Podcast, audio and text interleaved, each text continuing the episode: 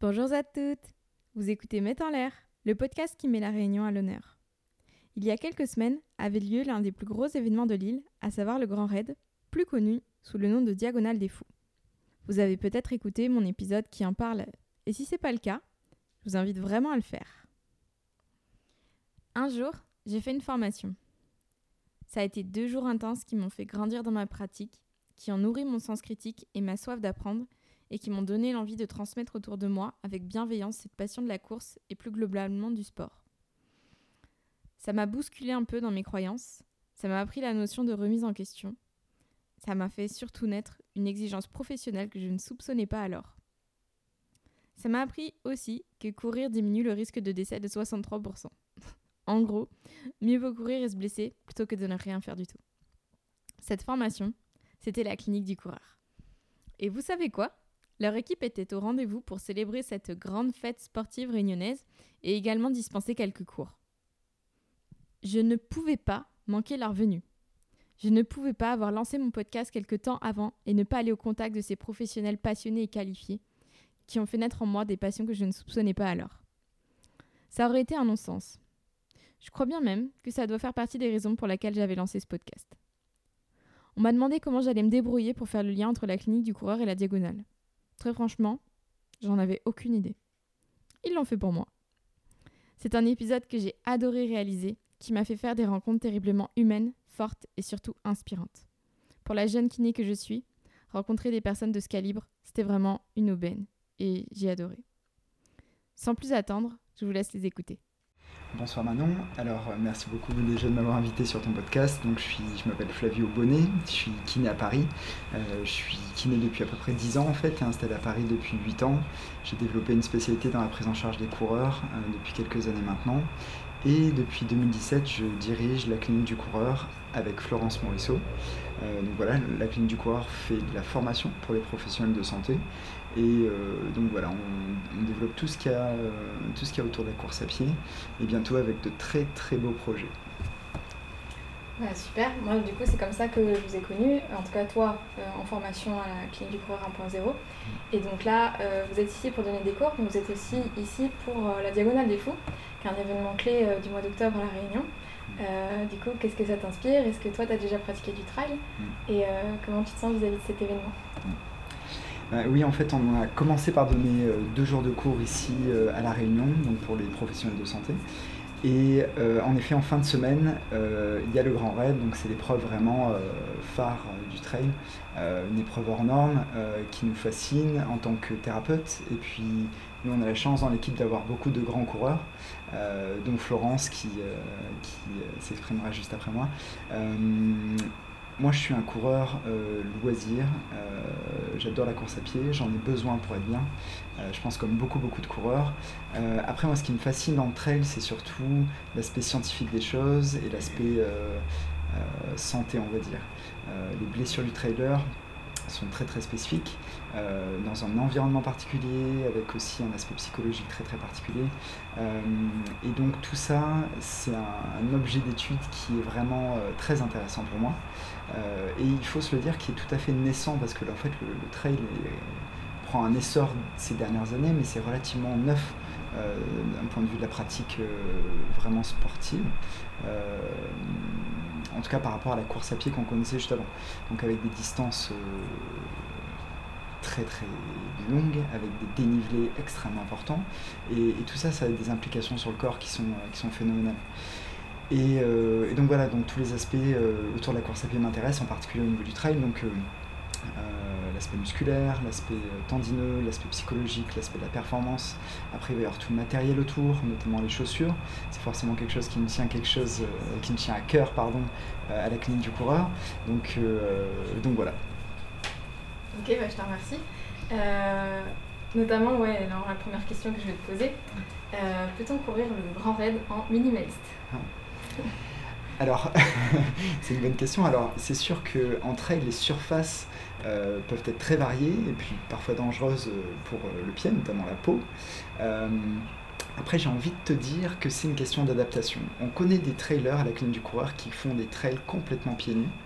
Et euh, ça peut en effarer euh, certains qui en écouteront sûrement dans le podcast. Mais euh, en fait, le corps a une capacité d'adaptation qui est phénoménale. En fait, si tu t'adaptes graduellement, et si tu intègres graduellement de plus en plus de pieds nus, tu peux tout à fait t'adapter à courir pieds nus, même sur des surfaces relativement agressive.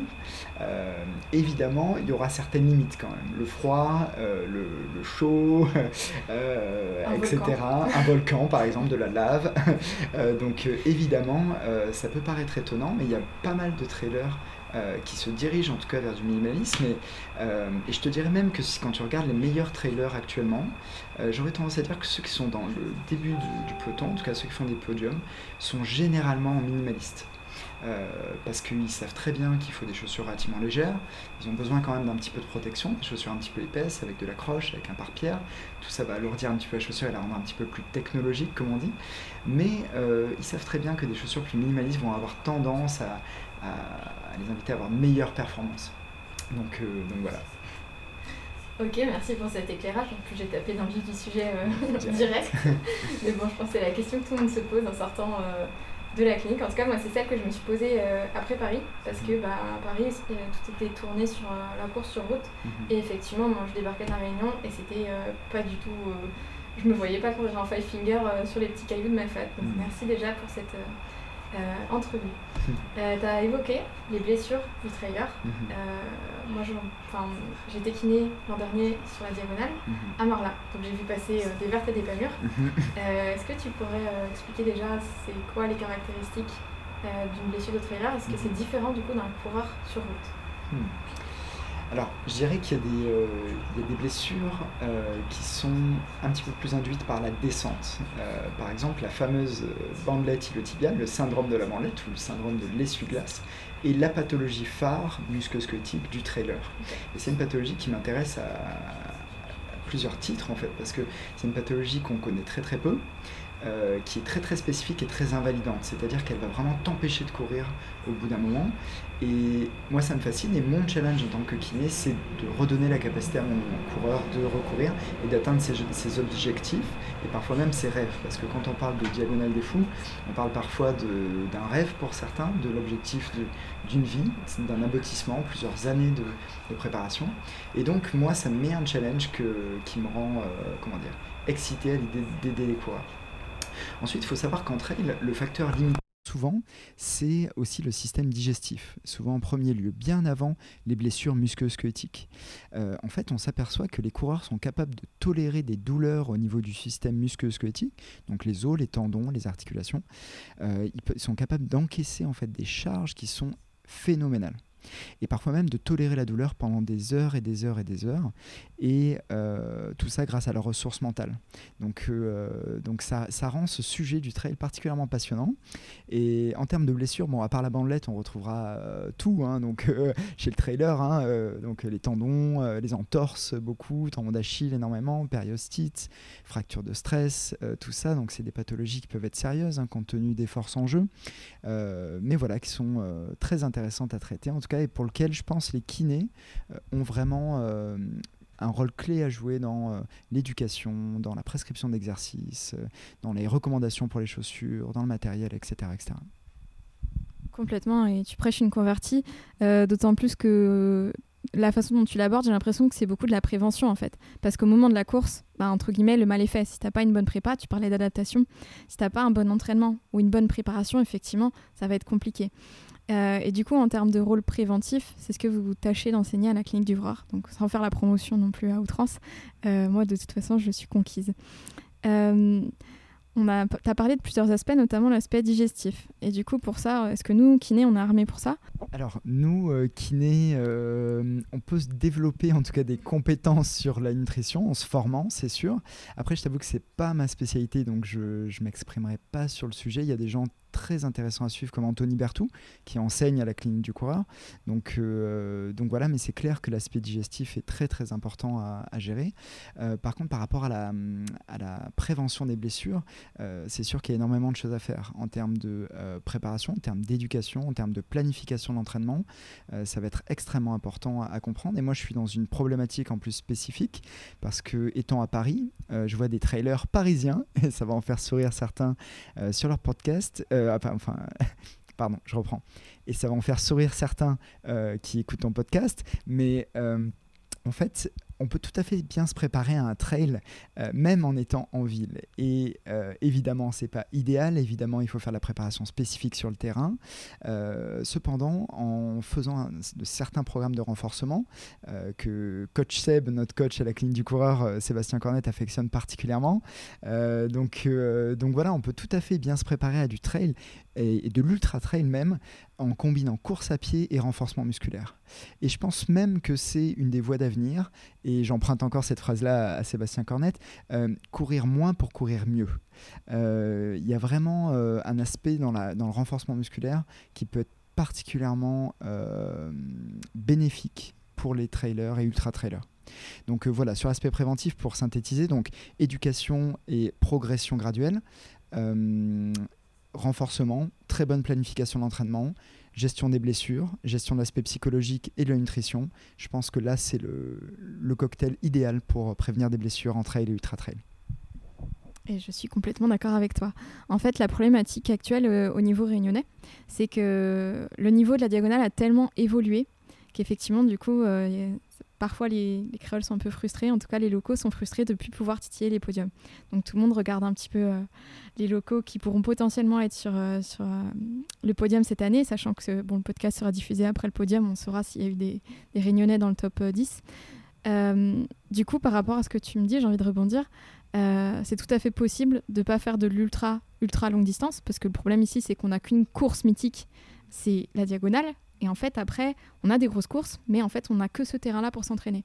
Et du coup, dans ce que j'entends, pour toi, il y a possibilité pour les Réunionnais de devenir meilleurs encore, même s'ils ne peuvent pas bouger de leur île, parce que la problématique est là, en fait. Alors, le gros avantage ici que vous avez, mine de rien, c'est d'avoir du très fort dénivelé positif très très vite et très accessible, ce qui est en fait peu le cas euh, ailleurs, enfin à moins d'être dans les Alpes, euh, les Pyrénées, euh, etc. c'est quand même très très compliqué et le dénivelé, c'est extrêmement intéressant pour progresser en course à pied. on le voit très bien quand on passe du plat au dénivelé, c'est extrêmement difficile et bien qu'on progresse vite, il faut en manger pour être bon. Donc euh, je pense qu'il y a plus d'avantages dans votre sens, c'est-à-dire avoir accès à du dénivelé et puis passer sur du plat, que l'inverse, ça c'est clair. Euh, après moi je pense que même à la Réunion, on peut tout à fait s'entraîner euh, convenablement pour, pour faire d'autres courses. Par rapport au fait qu'il y ait plus trop de réunionnais sur le podium, il faut, il faut reconnaître aussi que la Diagonale des Fous a pris une telle ampleur et, et devient tellement la référence des courses que ça aussi attire tous les meilleurs internationaux. Euh, bien qu'il me semble que la diagonale soit sortie maintenant du, euh, du World Tour, euh, c'est clair que ça va drainer les meilleurs internationaux, donc forcément la compétition va être beaucoup plus rude. Donc c'est normal, mais je pense que les Réunionnais ont très bons espoirs quand même là-dessus, avec un terrain de jeu tout à fait accessible en permanence. Peut-être que euh, je sais pas, peut-être qu'un un petit changement dans la préparation, peut-être une modernisation de la, préparation des, des, réunionnais spécifiquement, euh, bien que je m'avance un peu, je ne sais pas comment euh, les gens s'entraînent ici, mais peut-être que faire plus de travail justement euh, de renforcement et de, de, musculation vraiment très spécifique pour encore mieux se préparer au terrain qu'ils connaissent très bien, peut-être que ça sera là la clé pour, pour atteindre le podium à nouveau. Je te remercie, c'est très clair. du coup, tu m'as parlé des Parisiens qui s'entraînent sur les buts de Chaumont. Euh, est-ce que ceux-là, tu penses qu'ils peuvent titiller euh, le top 10 ou est-ce que tout le monde n'est pas forcément Kylian Jornet? Explique-moi un peu euh, les profils des trailers. Alors c'est très intéressant hein, parce que étant kiné à Paris, c'est vrai que j'observe régulièrement que les, les, trailers parisiens se font chambrer. Euh, mais je vais, je vais t'avouer un truc, euh, Manon. moi, je trouve ça extrêmement positif qu'il y ait de plus en plus de gens qui, qui font du trail. Euh, même si, évidemment, tout le monde, évidemment, à Chamonix, tout le monde est exaspéré de voir trop de gens sur les sentiers. Évidemment qu'il y a beaucoup de gens qui se présentent sur des courses qui sont mal préparées, qui prennent des risques. Etc etc., etc. Je comprends que, euh, que maintenant sur les, euh, les, courses de trail et d'ultra trail, on soit obligé de vérifier le matériel de tout le monde parce que voilà, euh, etc. Tout ça, je, je, comprends toutes ces limites et l'exaspération que ça peut créer chez les plus expérimentés. cependant, moi, je trouve que c'est, en tant que kiné, en tant que professionnel de santé, je trouve que c'est excellent que les gens bougent plus, qu'ils fassent de la course à pied, euh, et a fortiori dans la nature, euh, donc, euh, donc du trail évidemment, et, et, je trouve ça quand même très très positif. Après, est-ce que tout le monde est Kylian Jornet Non, à l'évidence non. Kylian bénéficie sûrement d'un background génétique qui est phénoménal, qui est exceptionnel. En plus de ça, c'est quelqu'un qui s'entraîne énormément, qui beaucoup, donc quand on cumule bonne génétique, gros travail derrière, et puis et puis en plus de ça, humilité et sympathie, bah, c'est sûr que forcément on devient quelqu'un d'extraordinaire. Et, euh, donc voilà, après, euh, moi je trouve que encore une fois, voilà, c'est très très positif. On peut tout à fait se préparer euh, au trail en étant en ville, et, etc. Et c'est extrêmement positif pour la santé, pour la santé générale. Donc, donc voilà. Alors, ce dont il faut bien se rendre compte aussi, c'est qu'il y a quand même deux catégories de trailers. Il y a des gens qui vont partir pour une rando longue, qui vont faire partie, on va dire, du commun des mortels, et il y a des gens qui arrivent à tenir un 8 km/h, par exemple, en moyenne sur l'UTMB, comme Xavier Thévenard à la, dernière édition. Et euh, voilà, c'est clair qu'il va y avoir deux types de personnes, mais encore une fois, moi je trouve que ça, va dans le bon sens. Euh, ça promeut l'activité, ça promeut la santé. Et on sait maintenant, d'après une superbe étude qui avait rassemblé 100 000 patients, que si les gens courent régulièrement, ils réduisent leur risque de décès de 63%. Alors je ne sais pas si les gens qui vont écouter ce podcast vont bien comprendre, mais en fait d'un point de vue statistique, quand vous comparez deux groupes de personnes, que vous comparez des gens qui courent versus des gens qui ne courent pas, euh, vous observez une diminution du risque relatif de décès qui est réduit de façon drastique et qu'on estime à plus de 60%. Donc c'est phénoménal. Donc euh, les amis qui écoutez ce, podcast, bougez, euh, courez, faites du trail, préparez-vous bien. Euh, soyez bien entouré d'un professionnel de la santé, d'un coach, euh, et puis euh, éduquez-vous pour pas prendre de risques entre elles et sur les sentiers, et vous ferez extrêmement plaisir très vite. moi, ce que j'aime aussi avec le trail, c'est que ça m'a ouvert énormément d'horizons sur beaucoup de choses, notamment l'environnement, la photo, la nutrition. l'hygiène de vie et un petit peu cet art de vivre où on place l'activité physique au centre de sa vie pour être en bonne santé, pour profiter de son entourage, euh, de, pour voir la vie un petit peu, euh, voilà, un petit peu différemment, on va dire. Donc euh, voilà. Je te remercie beaucoup, Flavio. en tout cas, vous pouvez tous suivre Flavio bah, sur ses réseaux sociaux et pour la clinique du coureur. Et en tout cas, merci d'avoir joué le jeu au micro. À bientôt. Merci beaucoup, Manon. À bientôt. Donc, c'est au tour de Florence, Florence Morisseau, qui est aussi intervenante à la clinique du coureur, donc qui va se présenter. Bonsoir Florence, merci d'être là avec moi ce soir. Bonsoir Manon, je suis ravie. Donc effectivement, je suis Florence Morisseau, je suis kiné. Donc euh, à la base, j'ai une formation euh, Mackenzie et par le biais de cette formation qui m'a amené à voyager pour euh, obtenir le diplôme international, j'ai eu la chance de pouvoir remplir un petit peu le cahier des charges pour devenir enseignante de la clinique du coureur. Et donc c'est depuis 2014 que je vis cette aventure et c'est un vrai plaisir. Ah, je veux bien te croire parce que du coup, pouvoir exercer son métier, voyager et transmettre, je crois que ça fait partie des belles choses euh, qu'on peut faire. Euh, et du coup, pourquoi la Réunion? Quand la Réunion? Et euh, en plus, je crois savoir que tu cours un petit peu, donc j'imagine que une île qui a de la valeur pour toi. Ouais, ça a de la valeur à la fois d'un point de vue euh, affectif, d'un point de vue ben, presque famille, parce que j'ai la chance de pouvoir rester pendant mes séjours à La Réunion chez des gens que j'estime énormément, qui m'ont beaucoup apporté, tant sur le plan humain que sur le plan juste du partage de leur habitat, et de la façon dont ils ils, ont manifesté euh, leur qualité d'accueil et puis aussi euh, sur leur le, partage de l'amour de leur île, de la connaissance de cette île.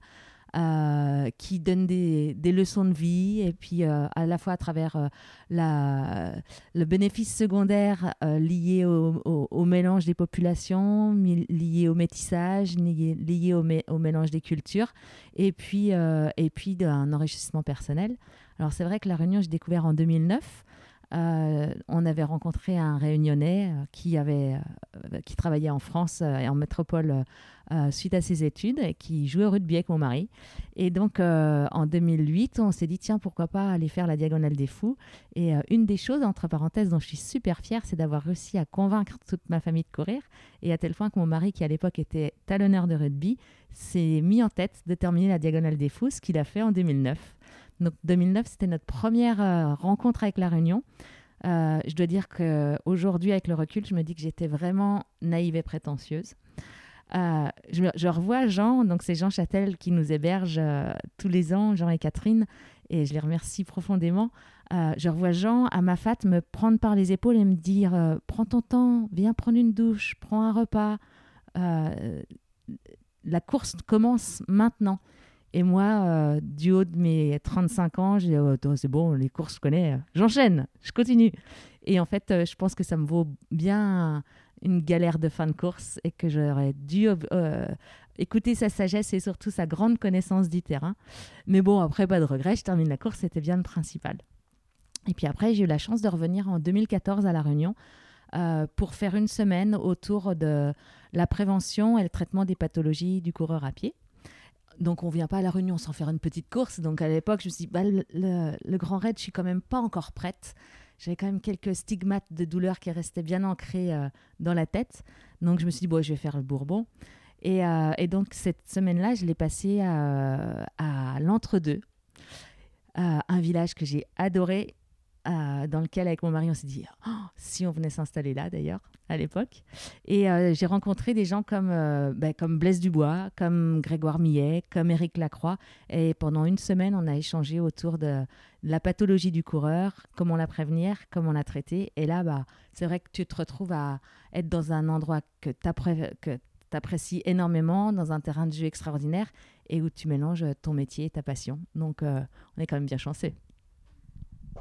C'est clair. Et moi, j'adore l'initiative de la clinique du coureur. C'est vrai que bah, Mackenzie et la clinique du coureur euh, ont calé leur date euh, juste avant la diagonale des fous. Donc, euh, je me disais, ah, je crois qu'il y a des coureurs dans les intervenants. Et donc, c'est ton cas. Parce que cette année encore, tu resignes pour une édition, pour l'une des courses. je te laisse m'expliquer ça.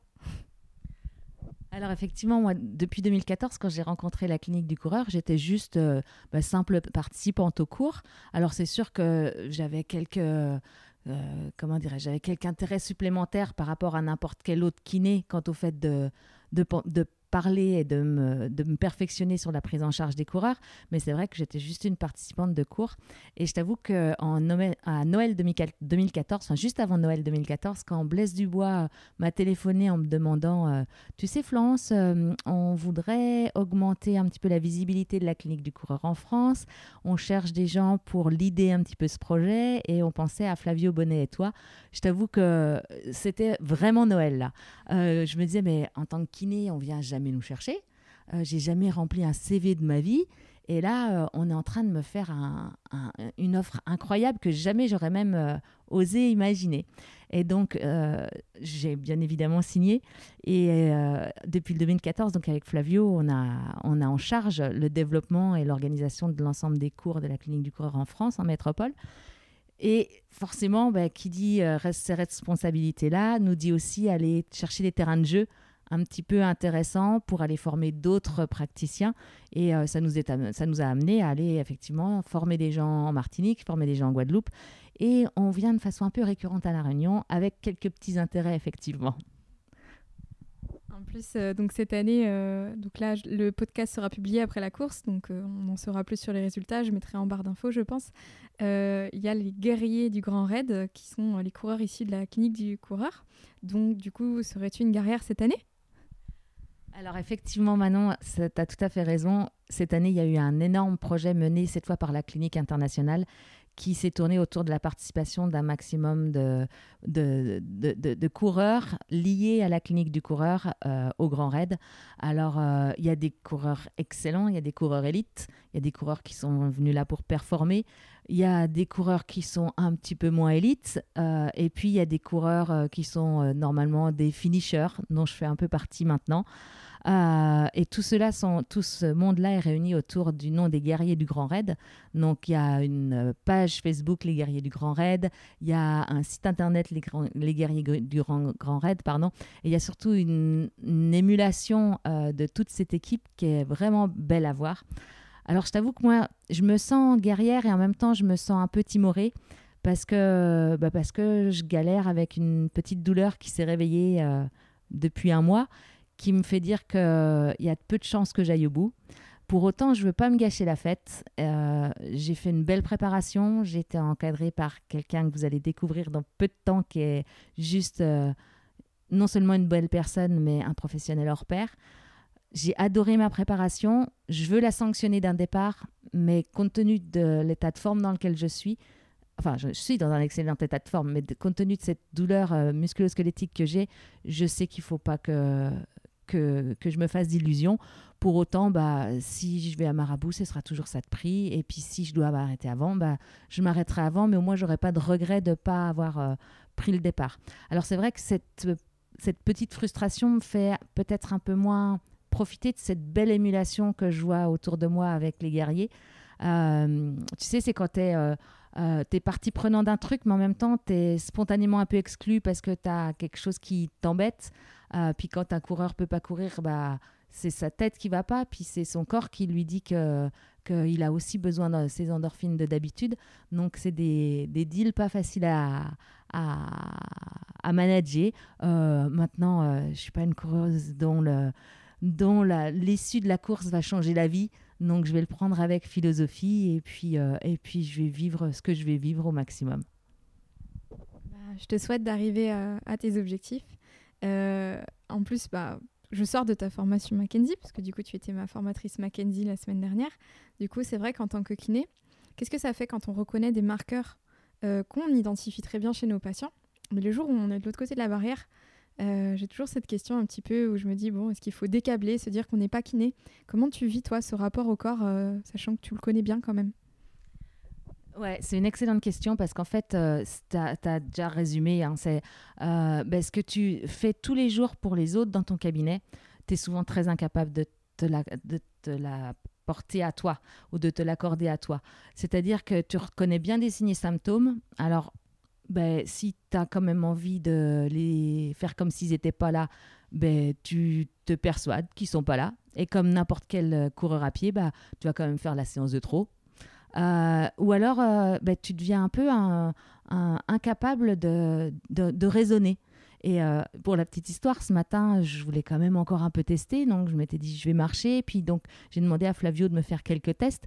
Et, et je le sais que c'est ma sacroiliaque qui, est très enflammée en ce moment, qui me déclenche des douleurs projetées dans toute la jambe. pour autant, pour autant ben, j'avais besoin que quelqu'un d'autre confirme cette sensation-là, confirme ce diagnostic-là. Et finalement, euh, je crois qu'on est très mauvais thérapeute pour nous-mêmes. Et on est très mauvais thérapeute en termes de diagnostic et on est très mauvais thérapeute en termes de management de traitement pour nous-mêmes. Donc effectivement, le credo de la clinique du coureur, c'est euh, dans la prise en charge des pathologies musculo-squelettiques, c'est vraiment le QSM, c'est-à-dire la quantification du stress mécanique. C'est-à-dire que pour s'en sortir avec une pathologie de surutilisation, il faut absolument doser l'activité pour venir créer des adaptations et non pas dépasser en permanence notre ligne rouge, c'est-à-dire notre capacité maximum à survivre de la contrainte, de telle façon qu'on tomberait dans une pathologie chronique dans laquelle on aurait du mal à sortir. Et cette euh, quantification du stress mécanique, je l'explique à tous mes patients toute la journée. Je leur donne les baromètres de la bonne douleur, de la mauvaise douleur. Je leur donne les critères sur lesquels ils doivent euh, ou non progresser leur exposition. Pour autant, je suis incapable de me l'appliquer. Euh, donc c'est vraiment important. Je pense que même en tant que thérapeute, euh, quand on est blessé, quand on est coureur blessé, on est dans des conditions un petit peu euh, psychologiques, un petit peu euh, d'addict aussi, qui font qu'il faut se laisser guider par quelqu'un d'autre. Et, à partir du moment où on se laisse guider par quelqu'un d'autre, eh ben, on, a vraiment de meilleures chances de, se sortir assez rapidement de ce cercle-là. Euh, je pense effectivement que ça nous enlève la charge mentale, en fait, de ne pas s'auto-diagnostiquer, de pas s'auto-traiter et surtout de ne pas s'auto-faire un plan d'entraînement, parce que du coup, ça nécessite des facultés mentales euh, qui sont quand même importantes. Hein. Je veux dire, on le fait peut-être spontanément pour nos patients, mais pour nous, c'est vrai que ça doit, c'est beaucoup moins évident. Tu me parlais de charge mentale. Est-ce que toi, là, je vais référer à ton expérience de coureuse, une fracture du mental pendant des courses, des choses comme ça? Est-ce que ça t'est déjà arrivé euh, Comment tu, toutes tes courses se sont-elles bien passées et comment tu as vécu tes deux premières éditions sur la diagonale Alors, euh, les fractures du mental, ça, je pense que ça s'anticipe et puis ça se prévoit. Et puis, on a tous et chacun des petites euh, j'allais dire, des petites ressources euh, inespérées ou des petites choses qu'on peut activer dans ces moments-là. Alors, euh, pour certains, ça va pouvoir se faire par une préparation mentale, vraiment très structurée.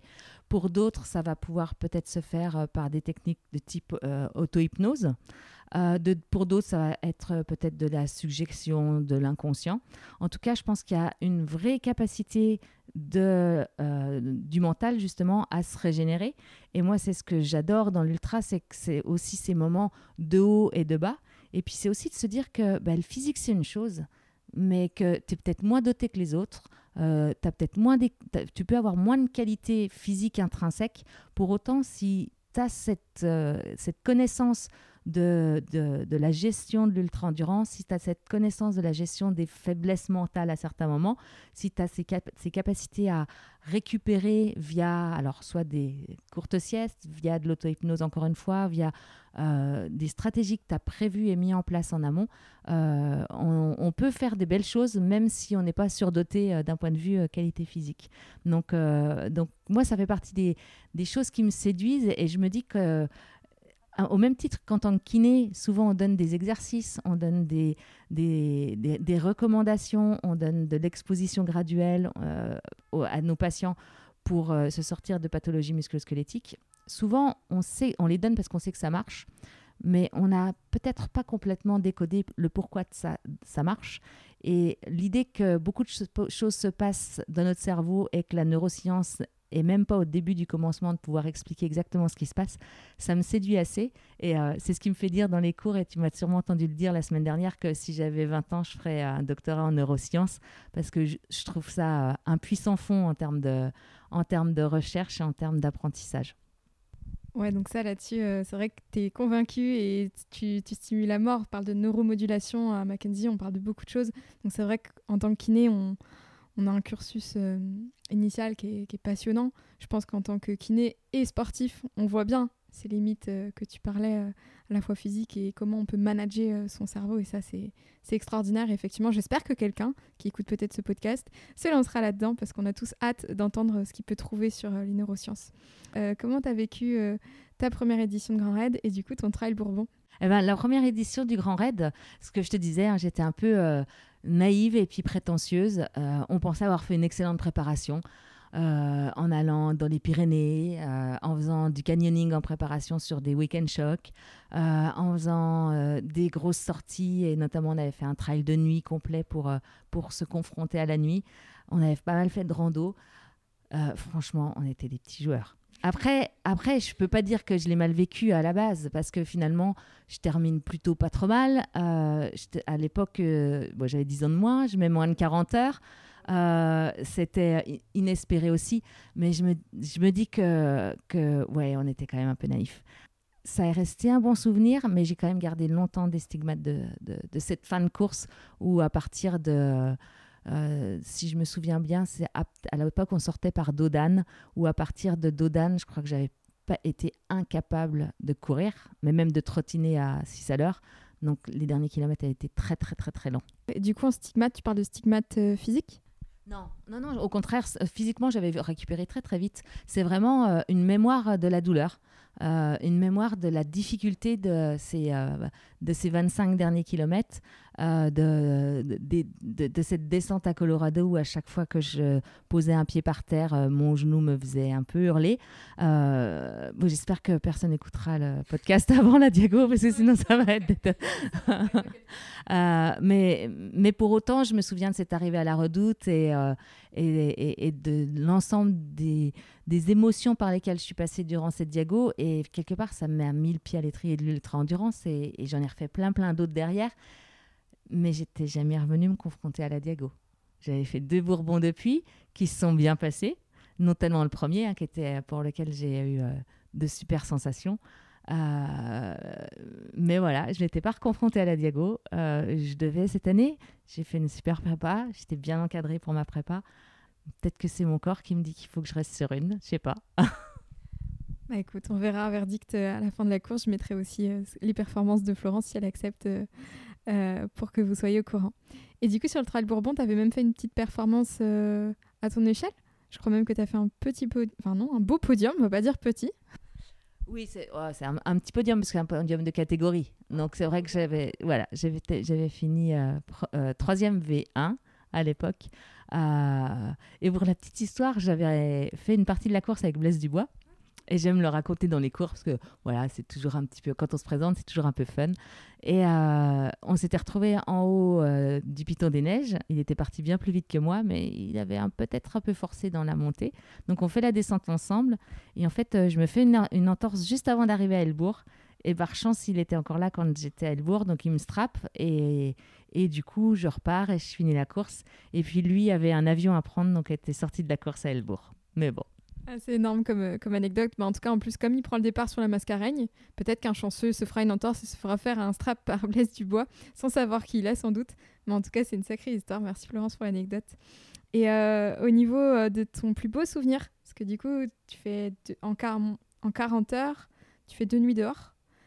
Mhm. Donc, quels ont été tes souvenirs? Succession de coucher de soleil, de lever de soleil. Enfin, moi, je, de l'extérieur, je suis fascinée de ce qui se mhm. passe sur cette course. toi, qu'est-ce qui t'a marqué le plus? Alors, en fait, ce qui si, si j'associe un souvenir à la Diag, et notamment, euh, ouais, c'est vraiment celui qui m'a marqué le plus. C'est pas, curieusement, c'est pas un paysage, c'est juste euh, mon arrivée à Marla, où euh, à, ce moment-là, j'étais bien placée et où deux personnes viennent me voir. Une me prend mon sac, une me remplit mon camel bag, l'autre, une troisième débarque avec une assiette pour me donner à manger. Et je me suis dit, mais dans quel monde je suis pour que moi, Florence Morisseau, il y ait des gens venus de nulle part qui s'occupent autant de moi? Et finalement, c'est vrai, ça, c'est vraiment quelque chose qui m'a marqué et qui fit tellement à, ce qu'est la Réunion et ce que sont les gens à la Réunion que, que je veux surtout pas l'entacher, ce souvenir-là. Je veux vraiment le garder précieusement. Et si tu m'autorises un deuxième, c'est euh, en fait, mon mari faisait la course aussi. Il était un petit peu plus en arrière et euh, on avait une copine qui était avec nous aussi. Et donc, eux, tous les deux, à partir de Silaos, ils ont fait la course ensemble. Et en fait, euh, moi, j'étais arrivée, j'étais revenue me coucher et Catherine, à 11h, chez qui je dormais, me dit Écoute, on va se lever parce que Antoine et Nathalie sortent euh, de ma fat. Ils arrivent en Haute-Dodane d'ici une heure. On va aller les rejoindre en Haute-Dodane. Et donc, je me lève tant que, comme je peux et donc, on va les rejoindre en Dodane. Et à Dodane, Catherine Châtel, qui avait fait mon assistance, m'avait accueilli presque 20 heures avant avec euh, une assiette de fruits frais. Et pour moi, ça avait été un bonheur total d'avoir ces fruits frais au lever du jour. Euh, le samedi matin quand Catherine me les avait euh, donnés, me les avait apportés. Donc en partant, je dis à Catherine, on leur prépare une barquette de fruits frais parce que ça fait trop de bien. Et donc on arrive là-haut et moi j'étais très fière de leur apporter ma barquette de fruits. Et on les voit arriver avec leur frontal un peu clopin-clopant. Et on, je leur montre, ma, je leur montre ma, ma, mon assiette de fruits, puis ils me regardent et disent Mais on voudrait du saucisson. et là, ça a été une déception. Et c'est vrai que eux arrivés au, au, ravitaillement, finalement, je me suis quand même rendu compte qu'ils n'avaient pas les mêmes que moi. 20 heures après, même s'ils étaient encore très bien fournis, il y avait quand même encore des bénévoles euh, qui étaient tout aussi sympas et tout aussi enthousiastes de les accueillir. Il n'y a pas toujours de la soupe qui est prête au moment où, tout le monde arrive, etc. Et euh, Catherine, en deux temps, trois mouvements, nous a trouvé euh, du saucisson, du pain, en parlant trois mots créoles, euh, enfin pas trois parce qu'elle parle créole, c'est sa culture, hein, mais en échangeant en créole avec des gens qui étaient juste à côté. Et ça, ça aussi, c'est l'esprit Grand Raid, euh, c'est un partage et une solidarité incroyable. Bah, merci pour ces souvenirs, ça, je vibre d'écouter ça, vraiment c'est trop chouette. J'étais kiné à Marla l'an dernier et en fait c'est vrai que ça a été incroyable moi pour moi du coup d'avoir vécu euh, trois jours non-stop à Marla. On voit au début la diagonale des fous et ensuite le trail Bourbon. Euh, ce qui est magique, c'est voir les, frontales descendre du col du Taibit. Et en fait, vraiment, j'ai à un moment donné, j'ai eu une pause pour, euh, pour souffler un peu. Et j'ai vu cette descente et je me disais, mais ils sont vraiment fous ces gars. Parce qu'en plus, une fois dans ma fête, on se rend pas compte de ce que vous allez traverser parce que c'est immense. passer une nuit dans ma fête, c'est juste, je sais pas, c'est une expérience à vivre, je pense.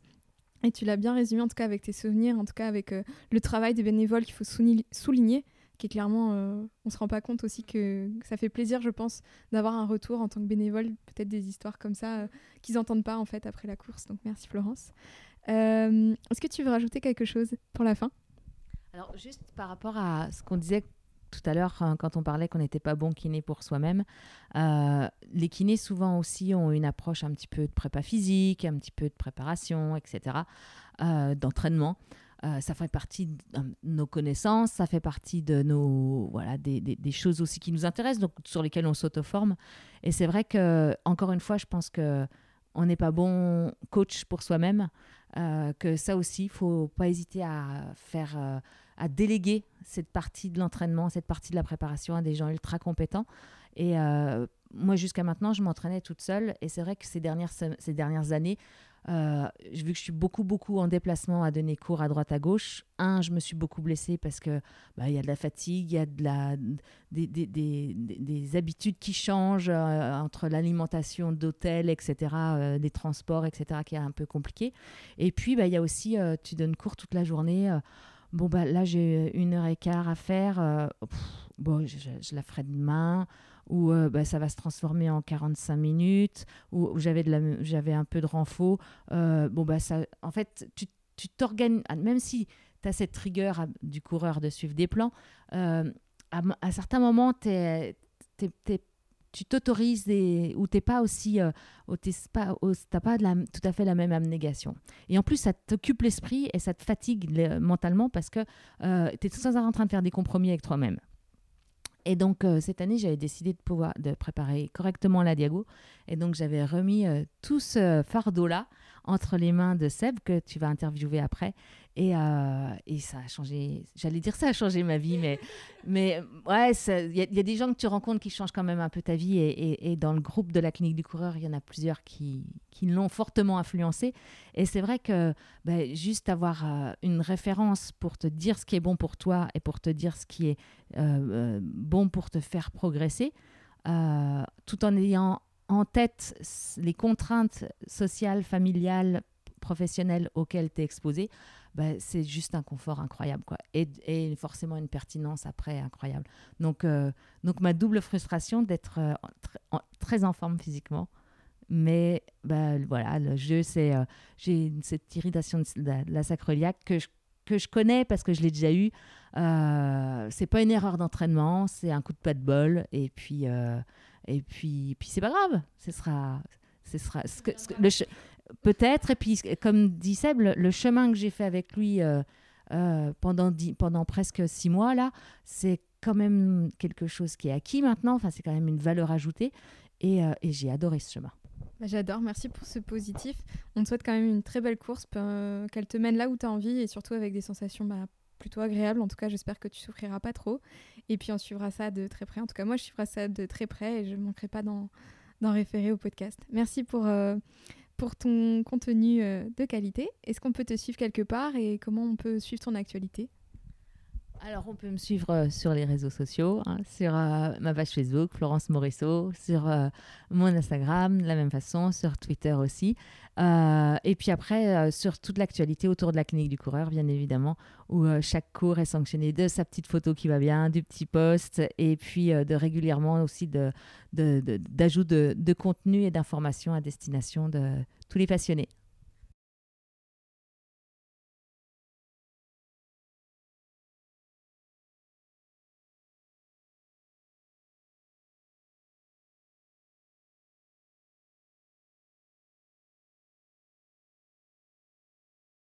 Bonjour Sébastien, qui es-tu et que fais-tu pour la clinique du coureur alors, qui je suis? Je suis un petit nain chauve, c'est comme ça que j'aime à me définir. Euh, je suis coach sportif, préparateur physique. Je suis enseignant à la clinique du coureur sur le cours 1.7 de la planification et des principes euh, d'entraînement. Euh, je suis coach de manière et individuelle et pour des collectivités, auprès d'associations. Plutôt coach athlète santé, un label ministère de la Santé et Fédération française d'athlétisme depuis 2007 exactement. Donc ça fait 14 ans que j'exerce euh, le métier de coach.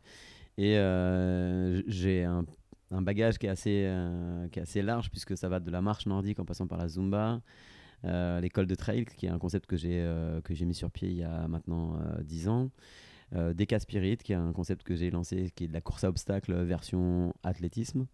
Puis je suis aussi instructeur de pilates, formateur, euh, yoga, euh, WAF et CrossFit. Donc euh, un panel très très large et qui me permet d'avoir une, vision du, coaching et, et, du sport très très large. D'accord, donc c'est vrai que tu as un vrai couteau suisse et que ça fait, on te veut dans, dans notre équipe, je pense. Et du coup, à la clinique du coureur, comment tu as atterri là? Et du coup, tu coaches beaucoup de coureurs, j'imagine? Alors, euh, en deux temps, la clinique du coureur commençait à arriver. C'est assez drôle parce que j'avais un cours euh, aujourd'hui euh, et je me présente en, disant qu'en 2016, j'avais un ami qui était coach, qui était pardon, physiothérapeute kiné et qui connaissait très bien ma méthode d'entraînement et qui me disait ça, ça match quand même avec la philosophie, ce que fait la clinique du coureur. Faudrait que tu ailles faire la formation 1.0. et puis Blaise Dubois les donne encore en, France. Faudrait vraiment que tu le rencontres. je pense que ça pourrait matcher. Et j'ai mis 2-3 ans avant de lui dire ok, je vais y aller. Puis en 2016, je, prends le, train pour Paris et aller faire cette formation. Et ce qui est assez drôle, c'est que pendant une journée, ça dure sur deux jours le 1.0, la première journée, euh, le petit coach que je suis qui euh, faisait euh, sur, enfin qui, qui, faisait cette séance avec un peu de l'instinct, s'est aperçu que la science validait tout ce que ce qu'il faisait. Et du coup, le petit job qu'on fait à chaque fin de 1.0 avec Blaise, euh, il vient me voir en me disant déjà on était 50, j'étais le seul coach et là je me suis dit mais comment ça se fait que mes collègues ne sont pas sur euh, ce type de formation? Parce que c'est quand même moi je suis coach athlète santé en, priorité et le discours de la clinique du coureur c'était justement la prévention des blessures. Et euh, Blaise Dubois qui est donc le fondateur de, la clinique du coureur vient me voir en me demandant si j'avais apprécié la première journée comme j'étais le seul coach et je lui dis, bah écoute, euh, mon ego euh, est juste surdimensionné grâce à ce que tu viens de dire, parce que je viens de passer ma journée à, entendre que la science validait ce que je faisais, moi, euh, petit coach sur le, sur, sur le terrain, sans avoir le, le retour de la, de la, science. Et puis du coup, ça a matché entre lui et moi. C'est quelqu'un qui aime le challenge, donc du coup, on s'est challengé. Et puis, on s'est recroisés, et puis, bah, c'est une rencontre en fait, déjà. Et puis, j'ai eu la chance d'aller faire le 2.0 à, Québec, qui est un, un, moment humain et professionnel absolument génial. Et puis, sur cette formation 2.0, il y avait une cohorte euh, magnifique puisqu'on avait des gens très compétents, donc Florence Morisseau, et puis plein d'autres, Thomas Laure Max, enfin plein de gars et je vais, les oublier parce qu'on est en train d'en de, d'en parler, mais c'était, on a passé 10 jours absolument génial et puis euh, du coup on, a refait le point avec Blaise Dubois sur euh, comment, comment, je, comment, comment je pourrais moi aider la clinique du coureur à à évoluer. Et en fait, euh, mon cursus, enfin le cursus de la clinique du coureur était très bien, mais comment parler de, course à pied sans parler d'entraînement? Donc euh, j'ai challengé là-dessus. Et euh, l'avantage avec Blaise Dubois et toute son équipe, c'est que tout est possible au Québec. Et, et du coup, ils m'ont dit, allez. On, lance un, on lance un cours et tu seras le, speaker de ce cours. Et, et du coup, j'ai eu la chance d'avoir leur confiance et de monter le cours 1.7 sur la planification. D'où mon arrivée dans la, team de, la clinique du coureur. Et tu donnes plus qu'envie d'y aller? Parce que du coup, nous, en tant que kiné, c'est vrai qu'on a, accès à ce public blessé, malheureusement. Du coup, on a un rôle de prévention post-blessure, je trouve. En tout cas, moi, c'est très rare que je puisse euh, parler de ça. Euh, il faudrait que j'ai une épaule et après lui dire Au fait, tu cours, mais. Donc, euh, c'est hyper important, je pense, de pouvoir toucher les coachs. Et du coup, un coach va amener d'autres coachs. Donc, bravo pour ton cours. Et du coup, ça donne envie, même en tant que kiné, d'y aller. Euh, du coup, là, sur la diagonale, est-ce que c'est la première fois que tu viens à La Réunion? Euh, tu as préparé des athlètes pour cette ultra trail. Euh, c'était un exercice de style que tu avais déjà fait. Est-ce que tu prépares pour des ultras comme ça? Comment c'était pour toi? Alors ouais, j'ai une, histoire particulière avec cette île cette île intense que j'aime tant parce que bizarrement, en tant qu'athlète, c'est une course qui ne m'a jamais réussi, puisque je l'ai jamais terminée. Euh, mais en tant que coach, j'ai eu la chance d'avoir de très, très, très grandes réussites. Et euh, mon concept école de trail a en fait touché son paroxysme il y a 6-7 ans avec des athlètes que j'emmenais qui ont ultra performé. Et aujourd'hui, ben, elle me réussit pleinement, puisque je, je, suis des athlètes qui sont potentiellement, qui peuvent essayer de la, de la, gagner, en tout cas de jouer les premiers rôles. Et qui sont-ils? alors là, euh, je ne voudrais pas leur porter l'œil, mais en tout cas, l'un des, athlètes que j'ai la chance de suivre et avec qui on a tissé de beaux liens, c'est euh, Diego Pazos, le Suisse, et euh, qui fait partie des, des favoris sur cette diagonale. Et puis j'ai aussi, parce que je ne suis pas le coach d'élite, moi j'insiste là-dessus, je suis coach athlète santé à la base. Et même si aujourd'hui le concept école de trail commence à parler à tout le monde, et le moins courir pour mieux courir commence à faire son chemin, et j'en suis très heureux. Euh, mon, mon cœur de métier, c'est de m'occuper de monsieur tout le monde parce que je sais que euh, l'idée, c'est. Alors, attention à l'ultra-trail parce qu'il y a trop de surconsommation d'ultra-trail, si, si, je peux me permettre. Mais si, quand j'ai des athlètes, quel que soit leur niveau, qui veulent juste finir et qu'on a mis assez de temps pour la préparer de manière euh, cohérente, j'ai aussi des gens qui, sont, qui seront là, qui seront des, des, des finishers. Alors, j'aime pas dire le, terme simple finisher parce qu'il n'y a pas de simple finisher. Juste finir en bonne santé parce que c'est ce qui m'importe aussi. Et j'insiste là-dessus parce que j'ai pu assister à de nombreuses arrivées ici, parce que ça fait donc maintenant 8 ans que je viens, enfin ça fait 8 ans la première année que je suis venu, et depuis 8 ans je viens 5 fois, donc euh, ça faisait 2 ans que j'étais pas revenu et ça me manquait vraiment terriblement. Donc en plus venir, donner un cours ici, puis euh, assister à, ça, c'était, euh, c'est top. Puis on va, on va quand même en profiter aussi pour courir. Mais l'idée c'est d'avoir l'opportunité de préparer des gens qui puissent potentiellement la gagner, mais aussi de permettre à certains de la terminer en bonne santé. Parce que malheureusement, effectivement, à la redoute, souvent le spectacle, excusez-moi, mais je vais pas être très sympa, mais ne donne pas du tout, du tout, du tout envie. Et je préfère qu'un de mes athlètes, euh, euh, comment dire, ou ne prenne pas le départ, ou, ou ait la, la, lucidité, même si on aura tout fait pour bien la préparer. Il y a des choses, des fois, un jour sans, enfin, plein de choses. Plutôt que d'arriver dans des états qui, moi, en tant que coach, athlète santé, me rendent un peu fou et je me dis pourquoi ça? Non mais pourquoi s'infliger ça? Et ils sont vraiment fous. Et c'est vrai que c'est là d'où tire son nom. Et du coup, là, tu as évoqué ton concept. Est-ce que tu peux m'en dire euh, plus? C'est-à-dire euh, mieux courir, mais moins courir C'est ça? C'est presque ça. C'est moins courir pour mieux courir. Euh, moins courir pour mieux courir, l'idée de ce concept, il est né de, du fait qu'avec. donc, il y a 14 ans, j'ai voulu être coach parce que je voulais apprendre aux gens à courir avec beaucoup de prétention. Je les voyais courir. Moi, j'étais moi-même ancien athlète de haut niveau et je disais, ah, c'est bien, les gens courent, c'est cool. Moi, souvent en été, souvent des filles, parce que c'est la bonne période avant le, avant le maillot de bain. Et puis, euh, au fur et à mesure, je les voyais courir et je me disais, ah, lui, elle court mal. Donc, euh, ça va pas être quelque chose qui va s'installer. Donc, avec beaucoup de prétention, j'ai voulu apprendre aux gens à courir, ou en tout cas d'une autre manière. Et euh, j'ai lancé l'Athléform, qui était un moyen ludique d'apprendre aux gens à courir. Puis, très vite, le trail est arrivé c'est quelque chose qui me passionnait. Et, j'ai transformé l'Athléforme en école de trail. Donc les deux, c'est quoi? C'est euh, mettre le pied au, centre euh, du coureur, parce que le coureur euh, croit trop souvent qu'en y mettant une interface importante, il va se protéger de cette dangereuse course à pied dont il est pourtant complètement fait. Et donc j'ai mis d'abord le pied, et puis après on a, parlé de technicité, et puis après de renforcement.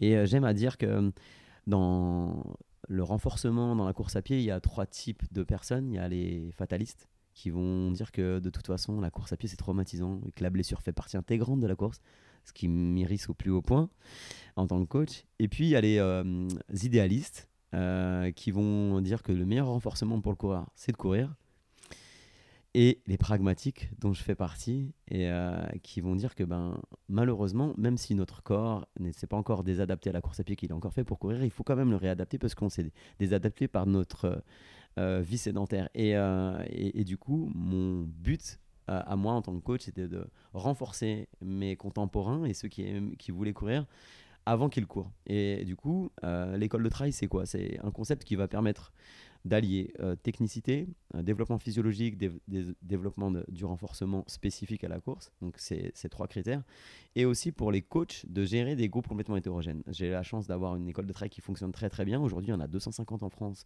en Suisse et en, et en Belgique. Donc ça, le concept euh, se développe ici, pas encore à la Réunion malheureusement, mais euh, j'espère très bientôt puisque on a la chance d'avoir un terrain de jeu magnifique. Il y a des gens très compétents comme Eric Lacroix qui sont euh, sur l'île et qui véhiculent un bon discours du trail et avec qui je partage beaucoup de, points de vue et, beaucoup d'affinités professionnelles et même personnelles.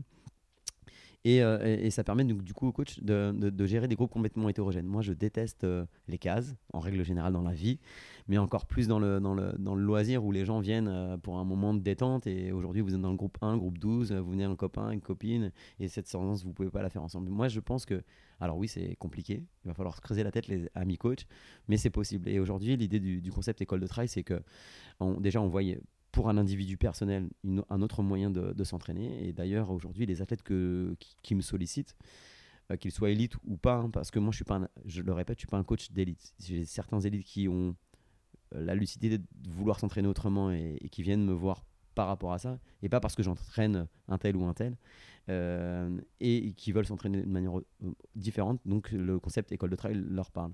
Mais mon idée première aussi, c'était de rendre service au coach et de pouvoir avoir dans la même session des, moi je les appelle mes Martines parce que j'ai des Martines qui me suivent depuis exactement 14 ans, et les champions. Et donc du coup, c'est ce qui fait la magie aujourd'hui d'école de trail. J'ai des cours à 60, 70 personnes, et je suis tout seul, et pourtant ça se passe très bien. Et, l'école de trail, euh, et j'habite à Crozes-Hermitage, le meilleur revin du monde, je le place, euh, au-dessus de, au de Valence. Donc du coup, c'est une petite, euh, j'ai 17 000, c'est un bassin qui est tout petit, hein, c'est pas... Donc quand on a beaucoup de monde et que les gens ont pris conscience que le moins courir pour mieux courir, ça pouvait leur permettre d'être euh, plus performants. J'ai pas de problème avec la notion de performance, parce qu'à chacun, on veut être performant. Ceux qui veulent gagner, mais ceux qui veulent juste la terminer. L'idée, c'est de construire mes contemporains pour qu'ils soient en bonne santé et qu'ils euh, puissent prendre beaucoup de plaisir.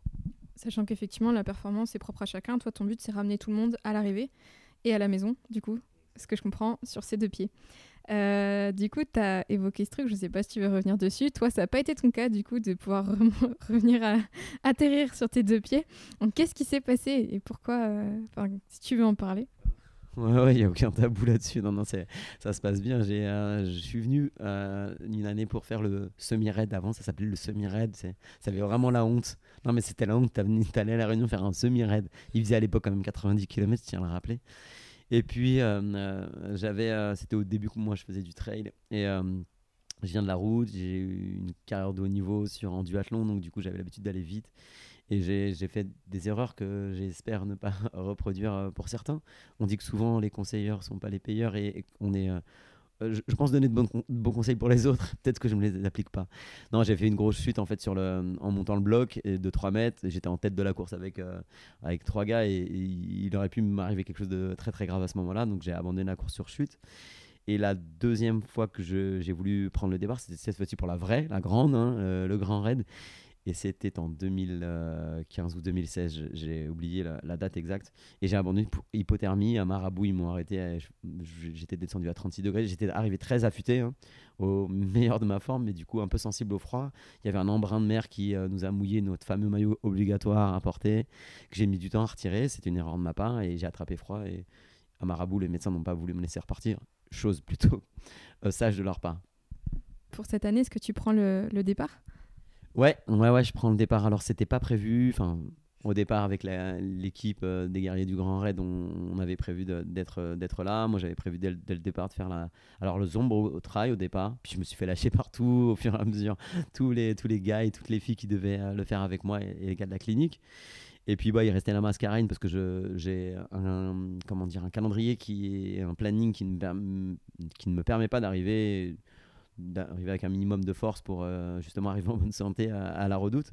Donc euh, Mascarine était euh, dans un petit coin de ma tête et puis je me suis dit j'ai beaucoup d'athlètes, mais lequel suivre sur la diag, sachant que euh, suivre euh, quelqu'un qui a potentiellement gagné mais ou suivre quelqu'un qui est finisher c'est tout aussi, plaisant. Moi j'ai si demain j'ai la chance d'avoir un de mes athlètes qui gagne la course j'aurai autant de plaisir euh, que ma Martine qui finira en bonne santé qui pourra remarcher demain et pas s'arrêter de la course définitivement. Donc j'étais partagé par le fait de suivre des athlètes, mais lequel choisir? Et là, c'est euh, le dilemme. Et puis, j'ai la chance euh, à la clinique du d'avoir euh, de bosser avec Thomas Laure Blanchet, ancien champion du monde de, trail, qui était mon assistant aujourd'hui sur le cours et avec qui on partage une grande amitié.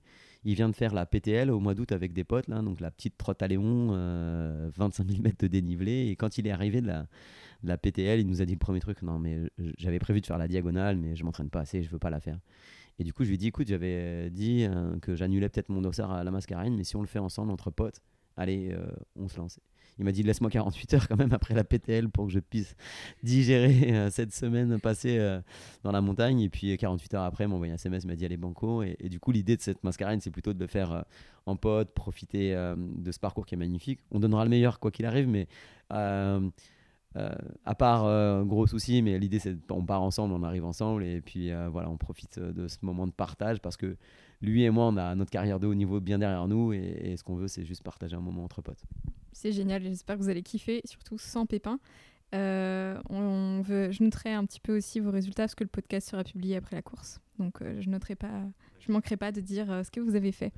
Et du coup, dans, malgré tes éditions, euh, où n'as pas pu aller au bout Est-ce que tu en as tiré quand même euh, plaisir quelque part? Parce que du coup, moi, étant, donc je répète, hein, j'étais kiné à Marla l'an dernier, et c'est vrai que j'ai dans l'élite, je voyais parfois moins de plaisir que sur les finishers. C'est-à-dire qu'il y a vraiment un moment dans la course où ça bascule, je trouve, où il y a des gens qui sont encore à taper le chrono et ils sont vraiment mal. Et comme tu disais, je pense que c'est les mêmes qu'on voit arriver à la redoute, pas forcément bien.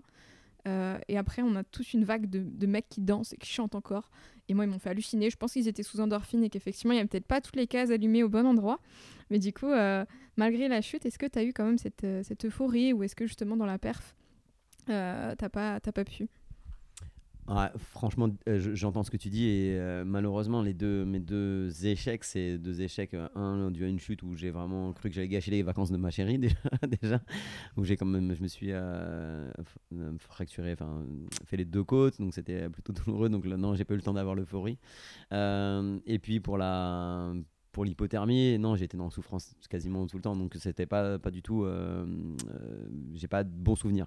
Mais euh, j'entends ce que tu dis et c'est marrant parce que justement, ma, philosophie aujourd'hui de, coaching, et je l'insiste, même les élites qui, font la démarche de venir vers moi, je fais un, passer un entretien. Ça paraît très prétentieux, mais je fais passer un entretien et si cette élite n'a pas la notion de plaisir et ne me dit pas que le trail c'est la priorité de ces choses secondaires, bah, bizarrement, il passera pas l'entretien et je ne le coacherai pas. C'est-à-dire que j'entends ce que tu dis et euh, j'ai la chance de. Hum, enfin, je vis dans la même région que Benoît Girondel qui a été double vainqueur là.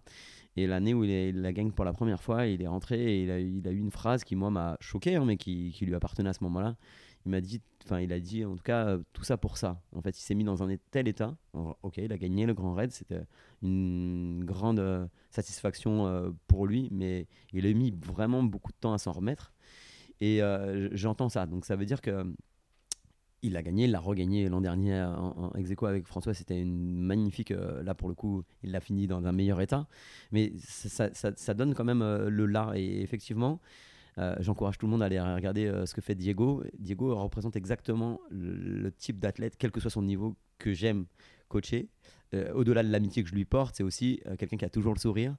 Euh, et, ça, ça c'est le là. Et que tu sois un élite ou que tu sois juste finisher, garder le sourire en toutes circonstances, même si le degré d'intensité peut être différent. Je pense que c'est important et c'est le, meilleur moyen de réussir. Et d'ailleurs, j'en veux pour preuve mes athlètes que je suis, alors que ce soit ceux que j'ai au quotidien ou ceux que j'ai à distance, les dimanches soirs, quand ils me donnent leurs résultats, ils ne me donnent pas leurs résultats, ils me donnent leurs sensations. Et en fonction de ce qu'ils me disent, en fonction de la voix sur le message WhatsApp, euh, je peux savoir si le classement est bon ou pas, parce qu'en fonction de, enfin, en tout cas, leur classement à eux, euh, qu'ils soient potentiellement des vainqueurs ou juste euh, qui veulent réussir leur défi. Donc, c'est d'abord ça qui, qui m'importe. Et j'entends, et malheureusement, dans la consommation, dans notre société de consommation, l'ultra-trail, le trail et l'ultra-trail en particulier n'échappent pas à ça. Et beaucoup se mettent des pressions improbable. Et, euh, mais après, j'entends cette bascule, mais moi, je, vois aussi des gens arriver à la redoute qui sont très très loin et, qui euh, finissent pas dans un bel état et pas avec le, smile. Hein. donc, euh, mais évidemment, il y a des. je, je dis pas qu'un ultra trail ça doit se faire avec le sourire tout le temps. Il y a des passages difficiles et c'est d'ailleurs la bonne gestion de ces passages difficiles qui fait ou pas la réussite d'un ultra trail. Mais effectivement, je, je, vois trop ces, ces visages fermés Non, mais je vois, on est d'accord là-dessus. Et du coup, tu parlais de performance. C'est vrai que la performance est intrinsèque à chacun. C'est-à-dire que pour certains, ce sera le finir en 30 heures et pour d'autres, ce sera le finir tout court. Et tout court, c'est déjà énorme en fait quand on parle du grand raid. Euh, D'ailleurs, le dernier a une ovation à l'arrivée euh, qui est énorme, presque autant que le premier. Donc, ça montre toute la belle. Euh, le mindset du, du trail qui est, juste fascinant. Donc, je comprends vraiment. euh, bah, je pense que c'est ce que tu délivres dans l'école de trail. Euh, du coup, dans cette école de trail, est-ce que tu parles que de trail ou est-ce que tu mets aussi le curseur sur d'autres sports? Tu disais moins courir pour mieux courir? Je te vois sourire. Ouais, mon parcours euh, personnel euh, d'athlète, mon parcours de. Euh, moi, je suis quelqu'un qui. Je suis formateur aujourd'hui, je suis enseignant, mais je continue à me former, je vais faire des choses euh, complètement folles. Euh, j'aime, j'aime aller dans les sentiers bah, 'fin, qui, qui, où, y a, où personne vient, donc du coup, je, je fais des choses des fois qui complètement paradoxales, mais tout ça pour revenir à ta question, oui, beaucoup d'entraînement croisé. Je crois le moins courir pour mieux courir, c'est aussi, euh, c'est aussi le vélo, c'est aussi la marche nordique, pourquoi pas, parce que c'est pas qu'une activité pour insuffisant respiratoire et diabétique ou, euh, ou mamie, euh, j'insiste là-dessus. Il y, a- y a tellement d'activités qui peuvent être liées et qui peuvent apporter en plus au, au, trail. Non, non, moi, les gens qui viennent me voir, ils je suis quelqu'un de très ouvert. Je pense que l'esprit, c'est comme le parachute, ça ne fonctionne que quand c'est ouvert. Et l'i- l'idée euh, des gens qui viennent me voir, ils savent ça. Je suis quelqu'un d'ouvert dans la vie, en règle générale, mais encore plus dans le sport. Euh, dans ma présentation, euh, lors de mon cours de la clinique du coureur, je prends l'image de l'escalade que je fais. Pourtant, je suis un nain, je fais 1m20 et c'est difficile l'escalade quand t'es petit. Donc tout ça pour dire que j'ai fait de la boxe, j'ai fait plein de choses et que du coup, ce qui m'importe, moi, c'est de que mes contemporains soient en bonne santé et qu'ils prennent du plaisir. Et c'est marrant parce que j'ai une athlète là qui fait beaucoup de boxe et qui veut absolument faire un semi-marathon. Elle me dit combien de séances de boxe je dois retirer? Elle s'entraîne trois fois par semaine. Je lui ai dit, mais tu retires rien de- séances de boxe. On va servir de ça. On va euh, aménager autour de ça. Ton plaisir, c'est quoi? C'est d'aller à, la- salle où tu vas faire de la PPG euh, masquée, où tu vas faire du travail cardiovasculaire. La boxe, c'est absolument génial et j'en ai fait. Donc, euh, j'ai un petit billet en 10 ans, mais c'est absolument super. C'est pas juste se taper dessus. hein. En fait, c'est au contraire hein, une vraie préparation mentale, une vraie préparation physique, puis des intermittents. Donc, il y a beaucoup d'engagement et ça, c'est génial. Donc, non, non, je suis quelqu'un qui qui aime les, le sport en règle générale. Je, ne parle pas que de trail. Et d'ailleurs, euh, mes amis ne me parlent pas de sport parce que je parle d'autres choses. C'est pour te- t'apporter l'ouverture. Et, moi, j'aime le, débat. J'aime dans mes cours quand les gens me disent je suis pas d'accord. Euh, J'adore ça. Moi, je préfère que quelqu'un soit pas d'accord plutôt que quelqu'un qui me dit oui parce que ça te challenge, ça te permet de peaufiner ton discours et de voir comment tu peux réussir à, si ce n'est convaincre, mais au moins euh, apporter une petite graine qui va peut-être mûrir et euh, demain euh, dire ouais, moins courir pour mieux courir, c'est peut-être la voie. Ben, j'adore, j'adore cette démarche, surtout nous, kinés, où des fois, il faut, faut pallier, il faut proposer des solutions à un mec qui peut, où on voudrait lui enlever la charge sur le pied et qu'on peut pas, et à rentrer dans, dans la tête des gens, c'est très compliqué de dire, bah non, tu des choses, tu vas faire du vélo, tu vas nager, mais ouais, je, moi je suis complètement pour, donc tu vas bientôt me voir dans tes cours. Alors, Florence a évoqué le fait que tu étais son coach et que ça lui avait fait un bien fou sur sa prépa. Et du coup, toi, comment ça a été de coacher bah, du coup, une kiné, coacher quelqu'un qui connaît son corps? Euh, Comment on arrive à, collaborer avec quelqu'un qui a peut-être les mêmes notions que soi? Euh, Je pense que. Enfin, je te laisse euh, répondre à ça. Eh Ben, paradoxalement, c'est euh, génial parce que, alors au-delà de l'amitié que je porte à, à Flo, c'est vous êtes, vous les physios, en fait, on fait le même métier. Vous et nous, on fait le même métier. Sauf que nous, on est un petit peu en amont, vous êtes un tout petit peu quand euh, nous, on a déconné normalement, ou alors quand les gens nous ont pas écoutés, euh, mais on fait le même métier. Et euh, du coup, ça nous parle en fait. Et pour être tout à fait honnête, avant d'être coach, je voulais être kiné. Donc il n'y a pas de hasard en fait. Donc le discours, il était assez simple. Que ce soit Flo ou une autre, ou une autre personne, j'aime tisser un lien, si ce n'est d'amitié, mais au moins un lien de grande confiance, parce que c'est pas très commerçant ce que je vais dire, mais il n'y a pas meilleur coach que soi-même pour soi. Encore faut-il être objectif. Et aujourd'hui, si je dois faire un parallèle, et ça concerne Flo, mais, mais d'autres, on a du mal à être souvent objectif pour soi-même. C'est-à-dire que, je le disais, hein, euh, moi, il y a peut-être des erreurs que j'ai faites et que j'ai eu fait quand euh, je voulais encore être performant. Et d'ailleurs, il y a encore 2-3 ans que je voulais être performant, j'étais suivi par quelqu'un, moi-même coach, parce que je pense qu'à un moment donné, avoir quelqu'un qui a un regard extérieur, euh, ce qui est important, c'est et ce qu'on a réussi à tisser, et ce que je tisse avec tous mes, tous mes athlètes, c'est une notion de confiance. Et euh, euh, je pense que on, va oublier l'amitié. Flo a une grande confiance en, mes compétences, et du coup, c'est facile en fait. Ça pourrait paraître compliqué, mais non. Et puis moi, je, j'étais un athlète qui aimait comprendre, donc un athlète chiant. Chiant parce que je ne faisais pas parce qu'on me disait de faire, je, voulais comprendre et je, j'essaie d'avoir cette démarche parce que je pense qu'un athlète avec qui tu emmènes de la pédagogie, s'il a compris pourquoi il le faisait, eh ben c'est sûr. Et comme vous, en fait, vous rendrez autonome vos, votre patientèle, eh ben nous, on a la même, euh, on a le même intérêt à, faire euh, comprendre. Et c'est pour ça que j'ai beaucoup de problèmes avec euh, les dogmes qui sont trop souvent impliqués dans la course. Et j'ai pas de problème avec ça hein, et me dire que je m'inscris en faux, mais qui sont malheureusement trop, trop pratiqués. Qui est la notion de volume pour volume, parce qu'il faut faire absolument, il faut passer du temps à s'entraîner. Et, et moi, ça me rend malheureux de voir que aujourd'hui, malgré euh, ce que la science nous amène, alors on sait bien que la, science va beaucoup moins vite que le marketing et que les idées reçues et que les idées reçues à casser, vous, les physios, vous êtes euh, les premiers concernés. Mais euh, j'ai beaucoup de peine à voir des gens qui s'entraînent encore comme on s'entraînait il y a 30 ans avec l'excuse que ça a marché pour un tel ou un tel. Sauf que ça, ça s'appelle la méthode est-allemande où on prenait 12 œufs, on les jetait contre le mur et quand il y en avait un qui s'en sortait, et ben ça, c'était un champion. Ça c'est la notion que j'aime donner, l'image que j'aime donner pour euh, la notion de volume où absolument il faut faire du volume, comme si c'était le seul dogme. Donc tout ça pour revenir à la notion de, de le rapport que j'ai avec Flo et avec tous mes, mes athlètes, c'est cette notion de confiance et euh, de, de d'autres façons de, s'entraîner et qu'on prépare un ultra ou et pareil un ultra c'est pas le graal hein on peut se faire plaisir avec des distances beaucoup plus courtes. Hein. Je, fais des formations euh, qui s'appellent Ultra Trail. Ma première phrase, c'est dire aux, gens qui viennent à la formation l'ultra n'est pas, euh, pas la panacée. Si vous pouvez prendre du plaisir à 15 km, 20 km, 30 km, c'est génial.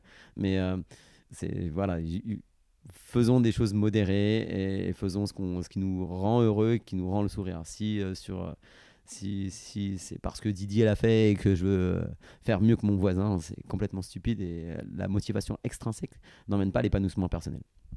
C'est magnifique ce que tu racontes. Donc je suis très d'accord, mais je te challenge pas du coup d'être tout le temps d'accord, c'est ce que je dis. Euh, je te challenge un peu. Euh, sans que tu dévoiles euh, tes clés, comment, comment on prépare un Parisien à une course comme la Diagonale des Fous, s'il te plaît? J'adore cette question. J'ai eu euh, la chance de faire une formation pour euh, mon stade, qui est une euh, salle et qui est vraiment très à la pointe au niveau des, des, athlètes tout niveau, parce qu'ils ont des EMS, e des éducateurs médico-sportifs, mais ils, suivent aussi des athlètes de haut niveau. Et c'était le thème de ma formation, c'est comment préparer un ultra-trail en milieu urbain et sur le plat. Et ben en fait, ça va dans le sens de l'école de trail, c'est-à-dire que moi, comme je l'expliquais, je, fais un axe d'abord sur le pied, puis après je vais renforcer mon athlète. Et aujourd'hui, il y a tellement de séances à faire sur le plat avec une pré-fatigue musculaire de différentes manières. Et j'aime la phrase de la clinique du corps qui dit que pourquoi l'option la plus simple ne serait-elle pas la meilleure? C'est pas la peine d'être euh, de se complexifier trop la vie. Donc même un Parisien, j'aime bien ce petit adage. Alors moi, je viens de la banlieue parisienne, même si j'ai euh, émigré il y a un petit bout de temps. Mais euh, je, je, pense que quel que soit le lieu où tu es, euh, tu peux réussir à préparer ton ultra trail. Et j'en veux pour preuve euh, Eric Lavry, le premier champion du monde, euh, de deuxième champion du monde après Thomas Laure Blanchet, vit à Nantes. Et l'an dernier, sur l'UTMB, il a fait le meilleur temps de la descente, la dernière descente de l'UTMB. Il vit à Nantes. Donc c'est bien la preuve qu'en y aménageant, en faisant des aménagements de pré-fatigue, on peut réussir à se préparer. Alors oui, par contre, il faut sortir du dogme, de faire du volume à la forêt de Fontainebleau et de faire les 25 bosses.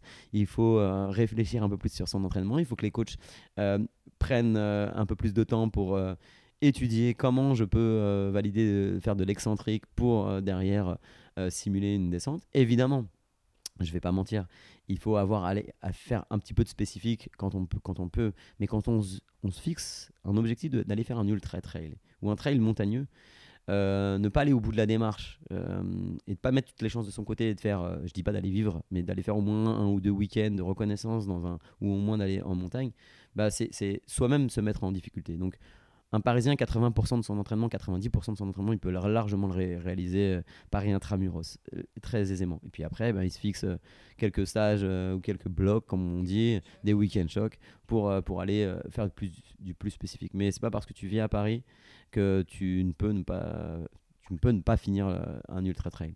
Eh ben on verra ça avec tes athlètes. Euh, deuxième question. Euh, c'est quelque chose qui. Donc, j'ai euh, le livre de la Diagonale des Fous qui est sorti cette année. Il y a des grosses problématiques sur le fait que les Réunionnais sont un peu peinés de ne plus voir de locaux sur le podium. Alors, du coup, tu as un peu de recul par rapport à ça. Euh, Qu'est-ce que tu pourrais proposer? Donc, tu es avec Éric Lacroix. Je pense du coup qu'il y a des choses qui vont se passer peut-être dans les années à venir à La Réunion et je le souhaite. Euh, comment, comment former mieux les locaux? Comment, comment pourrait, euh, pourrait-on redonner aux Réunionnais ce qui appartient aux Réunionnais et comment espérer revoir euh, un, loco- un local sur le podium sur cette course magnifique quoi? Alors, je suis pas le mieux placé hein, pour me prononcer sur les, sur les locaux et Eric aurait certainement beaucoup plus d'éléments euh, en sa possession pour, euh, pour, euh, pour appuyer ça. Après, moi, ce que je peux voir comme métro qui vient ici, qui, adore cette île et qui adore cette course, c'est que déjà, je pense qu'il y a un, problème de pression sociétale tellement grand. Moi, j'ai vu des courses où, où ça part tellement vite et c'est souvent les locaux qui sont devant. Et, et malheureusement, des abandons un peu trop programmés. On pourrait presque faire la liste de, des abandons, à- même avant Sillaos. Euh, donc il y a déjà ce problème-là, à mon avis, hein, qui est une pression euh, sociétale très importante. Et, bizarrement, euh, je crois qu'il y a plus de Réunionnais qui réussissent sur la mascarine. Euh, hein, et d'ailleurs, je- je regardais les, résultats, parce que même si je disais qu'on allait le faire pour plaisir, on a quand même regardé le temps qu'on allait mettre à peu près. Et j'étais surpris, pas surpris, mais je le savais, que sur la mascarine, bizarrement, il doit y avoir un peu moins de pression et il y a plus de bons locaux, en tout cas, qui sont sur la mascarine, parce que je pense qu'évidemment, ce grand raid met une pression euh, sur les locaux. Après, pour ce qui est de la formation, je pense aussi que, et Eric serait mieux placé hein, vraiment pour, pour parler de ça, mais je pense que euh, on est dans, dans de, la, surconsommation et du coup, euh, comme le, le, le, spot est idéal pour faire, eh ben, ils, vont faire. Ils vont faire beaucoup de volume. Ils vont, ils vont aller monter, ils vont aller descendre ils vont reconnaître tout par cœur. Les Stravas seront peut-être très très bons et l'ego sera très bon, mais euh, est-ce qu'on s'est posé la question d'un entraînement autrement? Et je sais qu'Eric est sensible à, ma vision et je pense qu'il partage une bonne partie de, de ce que je, défends. Et- mais on ne peut malheureusement pas lutter contre les idées reçues qui sont très nombreuses. Et puis quand il y en a un ou deux qui sort, eh ben, c'est toujours l'exception et du coup on essaie de, suivre les exceptions. Parce qu'il y a de très très grands coureurs. euh, euh, Raymond Fontaine, qui est un excellent coureur, qui a été plusieurs fois champion de France de course en montagne, euh, et, des coureurs de très grande qualité. Il y a des teams jeunes, espoirs, mais est-ce que la pression n'écrase pas trop les locaux? Moi, je pose la question, mais je n'ai pas les, les éléments de réponse. Je, me pose la question qui doit être à peu près légitime. Et j'appuie dessus. Euh, concernant du coup, pour résumer un petit peu, toi, pour toi, ta philosophie du coup de l'ultra trail, en tout cas de ton entraînement en trail, ce sera plus moins de volume, euh, de l'entraînement croisé, partir du pied, renforcement. En fait, c'est ce que j'ai bien résumé ou est-ce qu'il y a des choses Enfin, je me doute qu'il y a d'autres choses aussi là-dedans, mais Ouais, c'est- tout à fait ça, mais j'aimerais mettre juste un, petit euh, bémol dans le sens euh, volume, parce que évidemment je suis contre ce dogme du, tout, volume, mais euh, je, je mets ce laïus parce que dans, mon cours d'aujourd'hui, certains ont, tellement mis le, doigt dessus que j'avais l'impression qu'à la fin de ma journée, j'avais dit qu'il fallait faire 10 km par semaine pour... Non, non, je, je dis juste que le volume peut être fait de manière différente, que l'entraînement croisé est important. Euh, qu'au-dessus de 2h30, 3 heures de course, de course, euh, c'était inutile. Mais après, oui, de la rando, course, d'accord. Euh, mais de s'infliger euh, plus de 2h30 à 3h même pour faire un ultra trail, même si vous allez passer peut-être que 60 heures, enfin vous allez passer 60 heures sur, les sentiers, c'est inutile et, délétère. Aujourd'hui, la science donne raison à, ce raisonnement. C'est un raisonnement que moi j'avais parce que ça me semblait euh, ubuesque. Et puis aujourd'hui, ben, le renforcement, le BGSM a publié il n'y a pas plus tard que le 31 juillet 2019 une infographie sur euh, le renforcement chargé, chargé, c'est-à-dire même plus à poids de corps, et les bienfaits sur, euh, pour le coureur, et ils sont multiples. Donc euh, aujourd'hui, tout ça, ça, va plutôt dans ce sens-là. Euh, la science, évidemment, valide ou invalide ce qu'on fait sur le terrain, et c'est quand même le terrain qui, prévaut. Et je, dis souvent ça dans mon cours, il faut quand même garder ce côté artistique. Et puis, il y a des choses qui marchent pour certains, mais qui ne marchent pas pour d'autres. Donc, euh, euh, dire qu'il faut plus faire de volume, c'est pas mon discours. Mais en tout cas, il faut considérablement le baisser et aller chercher euh, la notion de charge. La notion de charge, c'est le volume multiplié par l'intensité, le ressenti d'effort. Cher aussi à, à Eric Lacroix et à Fred Grapp, qui sont des, qui sont des précurseurs dans, dans le domaine. Euh, et du coup, la, charge, euh, une fois que vous avez compris que c'était le volume et l'intensité, et ben vous avez des curseurs différents. Et pas uniquement le curseur volume qui va vous, donner du boulot, euh, ami physio, mais qui va, qui va, qui rendra pas satisfaisant. Alors j'entends hein, ceux qui veulent absolument courir et qui passent beaucoup de temps, bah, ceux-là, je peux rien pour eux. Je peux juste leur dire de trouver un bon physiothérapeute qui ait fait la formation de la clinique du coureur pour tout doucement leur rapporter de, bonnes, de bonnes pratiques. Eh c'est parfait. Euh, qu'est-ce qu'on peut te souhaiter pour la suite? Quels sont tes prochains objectifs? Euh, ce qu'on peut me souhaiter, d'être heureux, de continuer d'être heureux et de faire ce que j'aime. Parce que moi, je m'estime euh, ultra chanceux de faire partie de cette équipe. Je suis un petit coach, je viens d'un petit endroit, donc c'est ouais, que ça, ça poursuive. que je continue à pas trop me tromper pour mes athlètes parce que, en fait, c'est mon principal objectif, moi, c'est qu'ils arrivent tous. Et vraiment, là, j'ai plus d'objectif personnel. Euh, il faut savoir faire le deuil à un moment donné. Euh, je suis toujours ultra compétiteur malgré tout. Hein. Euh, on, donnera le max, mais ouais, ce qu'on peut me souhaiter, c'est que ça continue, que ça, voilà, que ça continue. Eh bien, on te le souhaite tous. on peut te suivre où? Alors, je suis comme Flavio, je suis un addict des, des réseaux sociaux. un addict parce que je pense que sur les réseaux sociaux, malheureusement, il y a beaucoup de n'importe quoi. Et je pense que si les gens qui sont à peu près compétents J'essaie de me ranger dans ces, dans ces gens-là. Euh, tant pis si ça paraît prétentieux. Mais ils doivent être présents aussi pour euh, justement contrecarrer tout ce qu'il peut y avoir sur les réseaux sociaux. Donc, euh, je suis présent sur Instagram, Coach Seb. J'ai une page Facebook professionnelle, Sébastien Cornette, Coach Seb. J'ai une page aussi personnelle qui quasiment arrive à 5000. Donc, plutôt aller sur la page perso, sur la page pro. Et sur mon Instagram, sur mes stories, je partage aussi beaucoup de mes contenus, c'est-à-dire que j'ai beaucoup de, de WOD ou de workouts qui sont partagés, qui ont, qui sont aussi expliqués, c'est-à-dire que je ne donne pas juste des exercices pour dire de, de faire des exercices, il y a toujours une, une thématique, j'essaie de rendre euh, la chose interactive parce qu'aujourd'hui je pense que les réseaux sociaux sont un, un, lien fort avec tout le monde et que c'est le meilleur moyen de, de réussir à faire passer ce petit, cette petite phrase moins courir pour mieux courir. Je discutais avec quelqu'un tout à l'heure qui me disait il faut que tu fasses payer des royalties sur le moins courir pour mieux courir. Et moi, mon objectif, c'est pas d'être millionnaire, c'est plutôt euh, si euh, dans 10 ans, euh, le moins courir pour mieux courir est, devenu la panacée, ben, j'aurais réussi ma vie et mon, et mon coaching. Parfait.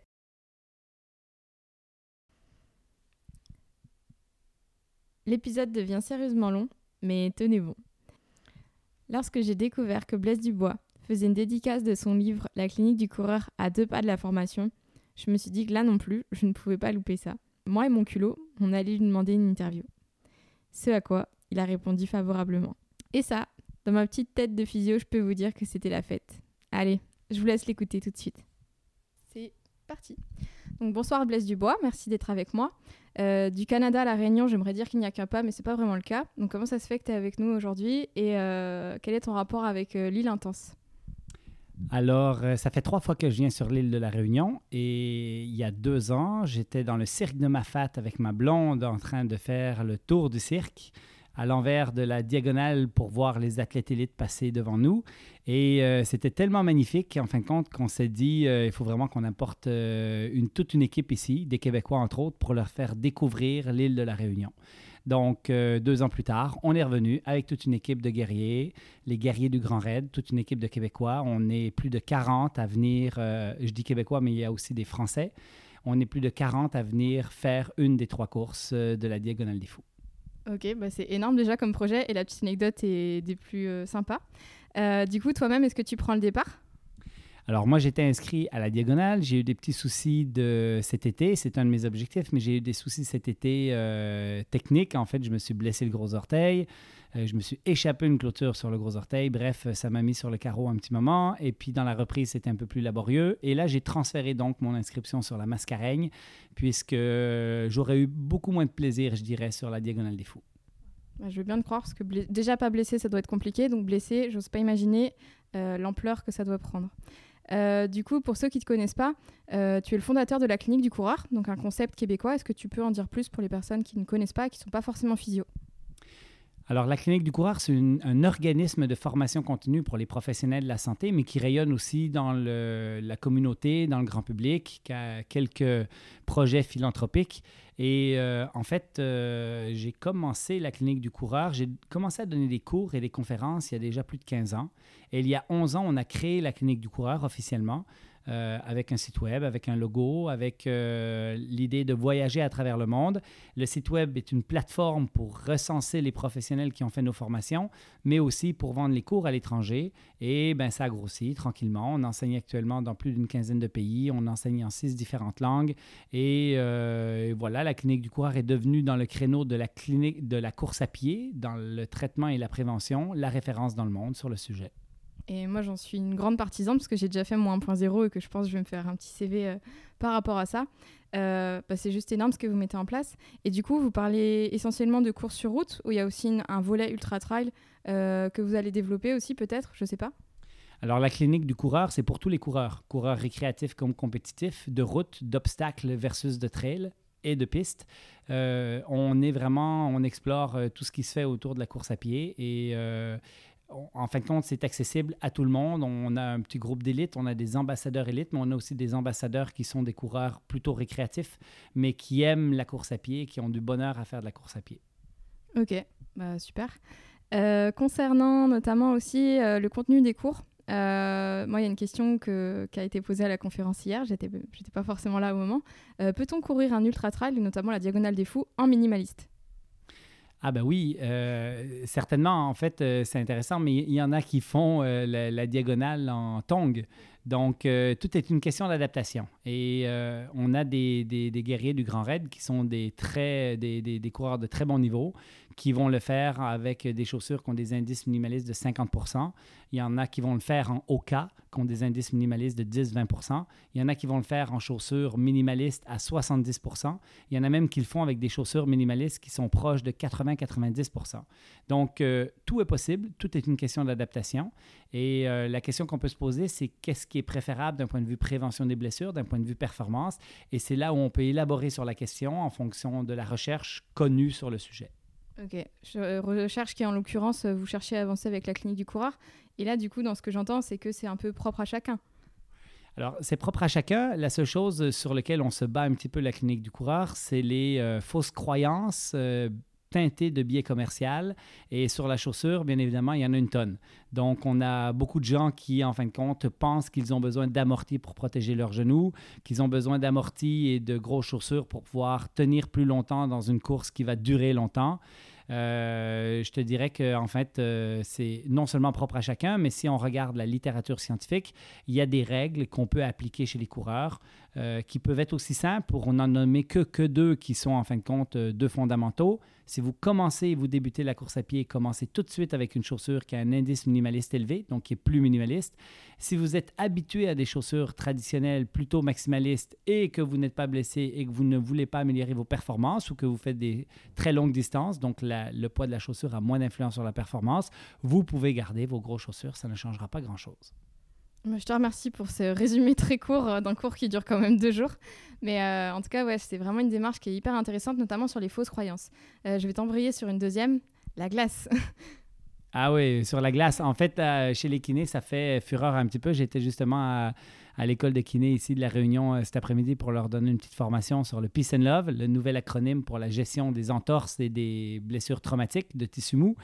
Et euh, en fait, on s'interroge. On sait actuellement que de prendre, par exemple, des anti-inflammatoires a un effet délétère sur la cicatrisation tissulaire, sur la guérison tissulaire.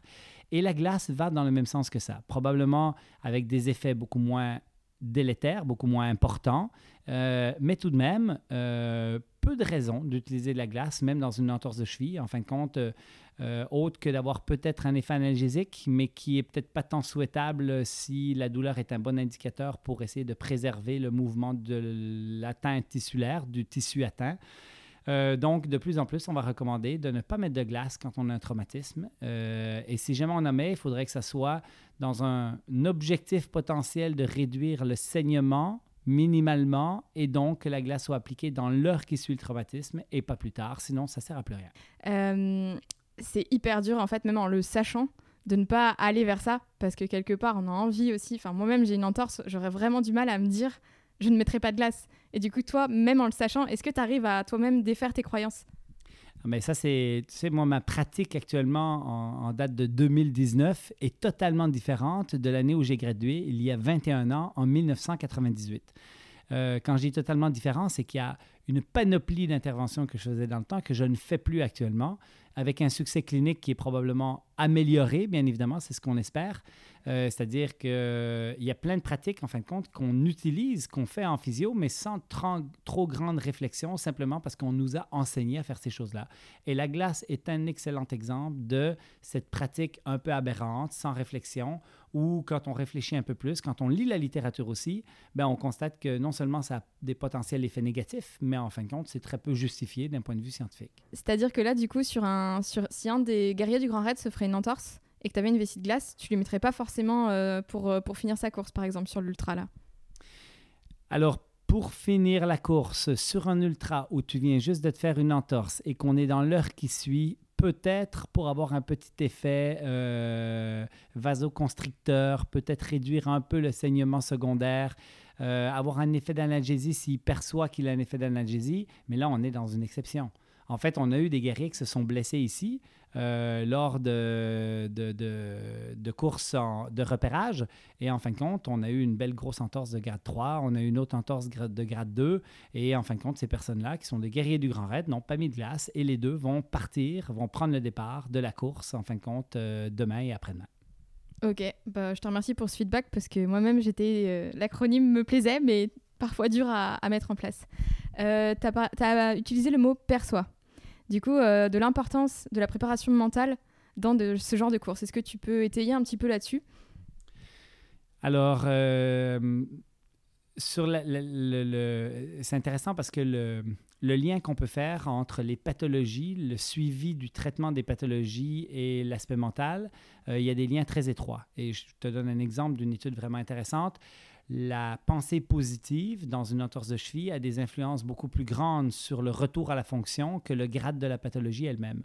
Donc, il est préférable d'avoir une vision positive de sa récupération et avoir une grosse entorse que d'avoir une petite entorse, mais d'avoir une perception négative de son évolution ou de, sa, de son entorse de cheville. Euh, c'est là qu'on voit toute la force du mental. Parce qu'en fait, il y a plein d'études sur le lombaire, sur le cervical, sur plusieurs pathologies. Et maintenant, on en a même sur des blessures traumatiques comme l'entorse de cheville, où on constate en fin de compte que ceux qui ont une vision positive, une perception positive de leur pathologie, évoluent beaucoup plus rapidement.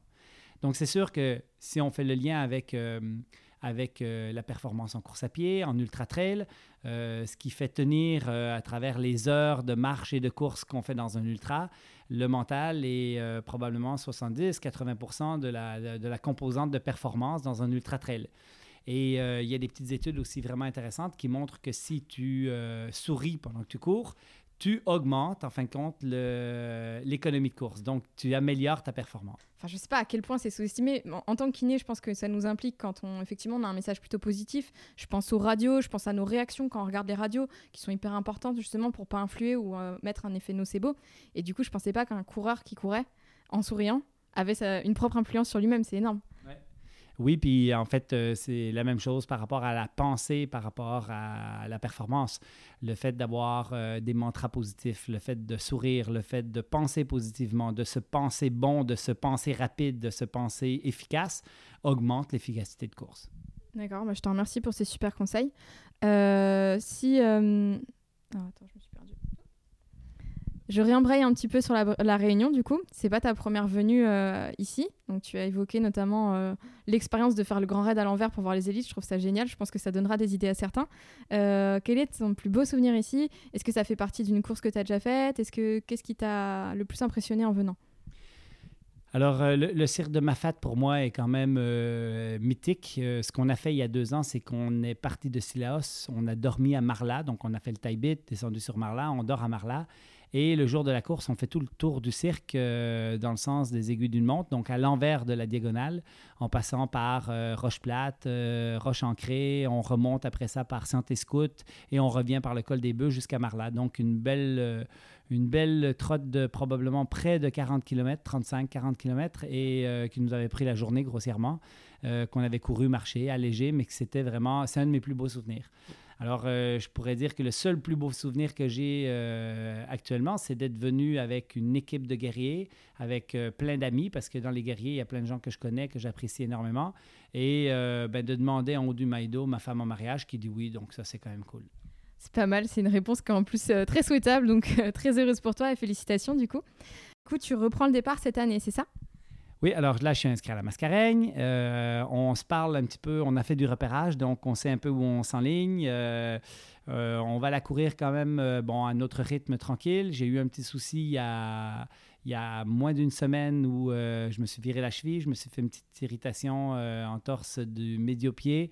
Donc, euh, j'ai pas pu courir pendant quelques jours. Et là, maintenant, ça va bien. Donc, euh, j'étais euh, incertain de mon départ sur la Mascareigne jusqu'à il y a deux jours. Donc, là, ça va quand même beaucoup mieux. Donc, je suis confiant que je vais réussir à faire la course. Après ça, sur la vitesse et le chrono, ben, on verra. On ira à notre rythme. Ouais, l'essentiel étant d'être finisher et d'avoir cette belle ovation à l'arrivée et surtout la médaille. Pour, si tu un seul conseil à donner à justement quelqu'un qui s'aligne sur la diagonale ou sur une des courses du Grand Raid, lequel serait? Alors, il y a des conseils de, de Blaise, c'est-à-dire euh, ayez du plaisir, profitez au maximum, ouvrez les yeux grands, euh, profitez de ce moment magique, parce qu'il faut quand même le dire, la diagonale, euh, tu es encouragé à peu près partout, c'est vraiment, c'est magique, c'est les Olympiques de Lille, c'est vraiment particulier, je pense qu'il n'y a aucune course qui vit une course autant que Lille vit cette course-là. Après ça, il y a des conseils qui sont un petit peu plus d'ordre technique, physiothérapie, donc euh, aucun changement avant une course comme ça. On reste dans nos habitudes. Euh, idéalement, euh, ne, surtout pas prendre de médicaments, anti-inflammatoires d'ailleurs. L'automédication est une des plus grosses problématiques dans l'ultra trail et on a plein de complications avec ça, que ce soit la rhabdomyolyse, l'hyponatrémie ou etc. On a vraiment des gens qui se ramassent à l'hôpital et qui parfois ont des complications de santé graves en lien avec ce genre de choses-là. Euh, écouter son corps. À un moment donné, il va faire très chaud. Euh, sortir du chrono, sortir de la montre, euh, profiter du moment présent. Et dans la prévention aussi, boire à sa soif, qui est une des choses bien importantes parce que le boire avant d'avoir soif, malgré le fait que ça fait partie, et j'en étais très triste, des 10 règles de, la diagonale, en fin de compte, boire avant d'avoir soif augmente le risque de façon importante de faire de l'hyponatrémie qui peut être mortelle. Donc, il faut vraiment respecter ses sensations de soif et euh, y aller euh, maximum à 800 ml à l'heure. Donc, voici dans les conseils généraux, plus médicaux que je pourrais donner. Je te remercie, c'est très pertinent. Et pour quelqu'un qui commencerait la course à pied, quels seraient les grands conseils du fondateur de la clinique du coureur? Alors, celui qui commence la course à pied, euh, d'abord d'avoir un objectif. Euh, on dit souvent, euh, on me pose souvent la question si faire du trail, des ultra trails, c'est bon pour la santé. Et je réponds toujours non, faire un ultra trail, c'est pas bon pour la santé, mais le processus pour y arriver est excellent. D'avoir un objectif et de se préparer pour cet objectif, c'est quelque chose de vraiment intéressant. Donc, fixez-vous un objectif. Euh, la deuxième chose, écoutez votre corps. Quantifiez bien votre stress mécanique. Écoutez votre corps pour s'assurer de ne pas dépasser sa tolérance maximum au stress mécanique et se blesser, parce que quand on est blessé, ben, on ne peut pas s'entraîner. Ensuite, il y a des conseils de course à pied. Donc, euh, vous êtes un débutant, achetez-vous une chaussure d'un indice minimaliste de 70% et plus. Moins de probabilité de se blesser sur du long terme avec ce type de chaussures-là. Et puis, euh, dans votre dynamique de course, faites des petits pas autour de 180 par minute, plus ou moins 10, et en faisant peu de bruit.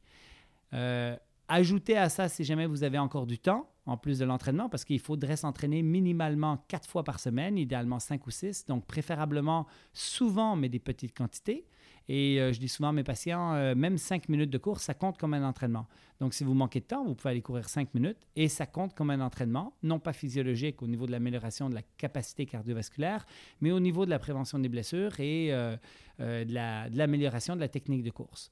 Donc, courir souvent. Et si jamais vous avez encore un peu de temps, ben là, faire des exercices de musculation, de renforcement sont certainement une des bonnes choses pour rendre notre corps plus robuste et plus efficace à se mobiliser et à courir. Ok, j'adore. J'espère que tout le monde va écouter ça parce que malgré, enfin, étant formé 1.0, il y a des conseils qu'on essaie de distiller et parfois on manque de crédibilité. Donc c'est le grand patron qui vous le dit. Donc si ça peut permettre à, en convaincre certains, je serais très heureuse. Euh, pour finir, qu'est-ce qu'on peut te souhaiter à toi et à la clinique du coureur? Est-ce qu'il y a des choses à venir? Est-ce que alors, euh, tu as dit le grand patron, mais en fin de compte, il faut savoir que la clinique du coureur est une entreprise affranchie. On n'a pas de patron. On est, euh, on est tous. Euh, c'est une structure très aplatie, non hiérarchique. Donc, il n'y a pas de grand patron. On est tous des individus à l'intérieur de la clinique qui rayonnent pour la clinique. ce qu'on peut souhaiter, c'est qu'elle garde cette culture d'entreprise affranchie, libérée. Ce qui est intéressant chez nous, c'est qu'on a un manifeste du bonheur, en fin de compte, et tout le monde qui travaille, il trouve son compte. et le bonheur est au centre même de notre entreprise comme entrepreneur. Et euh, voilà, pour la clinique du coureur, ben, euh, elle continue de se développer. On va aller dans d'autres pays. On va continuer de faire nos veilles scientifiques systématiques pour véhiculer les meilleures pratiques evidence-based, basées sur les données probantes. Et, euh, et n'en déplaise aux détracteurs et à ceux qui font la promotion de certains biais commerciaux, ben, on va continuer d'enseigner les meilleures pratiques et de, de, de, voilà, de foutre le bordel parfois à certaines places. Après, cela dit, je trouve qu'il y a quand même des changements au niveau même des constructeurs de, chaussures. Euh, je pense que de secouer la cage, on commence aussi à avoir du, feedback sur justement le commerce quelque part, où il y a une, enfin, les, constructeurs de chaussures commencent à s'adapter au message euh, basé sur la science en fait. Enfin, je sais pas, qu'est-ce que tu en penses? Euh, oui, mais je dirais avec une certaine gêne et vraiment au compte-goutte. Donc, il faut être patient, mais en fait, ce qu'on arrive, c'est à fédérer des milliers de professionnels de la santé. Euh, on arrive à éduquer les gens de façon beaucoup plus importante qu'on le faisait avant avec, entre autres, les médias sociaux et ainsi de suite. Euh, l'autre chose, c'est qu'on a tout un groupe de boutiques basées sur les données probantes qui nous font confiance et qui, en fin de compte, euh, amènent un discours qui est basé sur la science plutôt que sur le, le biais marketing des, compagnies, en fin de compte, ce qu'on leur renseigne via les compagnies. Et à partir de ça, finalement, c'est que je pense qu'on est en train de changer la donne, mais de façon très subtile et très douce. Et euh, il faut persévérer parce que la clinique du coureur reste une petite goutte dans l'océan quand on parle du, budget des entreprises de chaussures de course à pied pour faire la promotion de technologies aberrantes et non utiles, mais avec un budget associé en marketing qui est pas mal puissant. Ok, alors dernière question parce que la perche est trop belle pour ne pas la prendre. Que penses-tu du record euh, justement euh, au marathon et de la chaussure qu'il portait, s'il te plaît? Ah là, la question, là, on me, on me chauffe sur les médias sociaux avec cette fameuse question.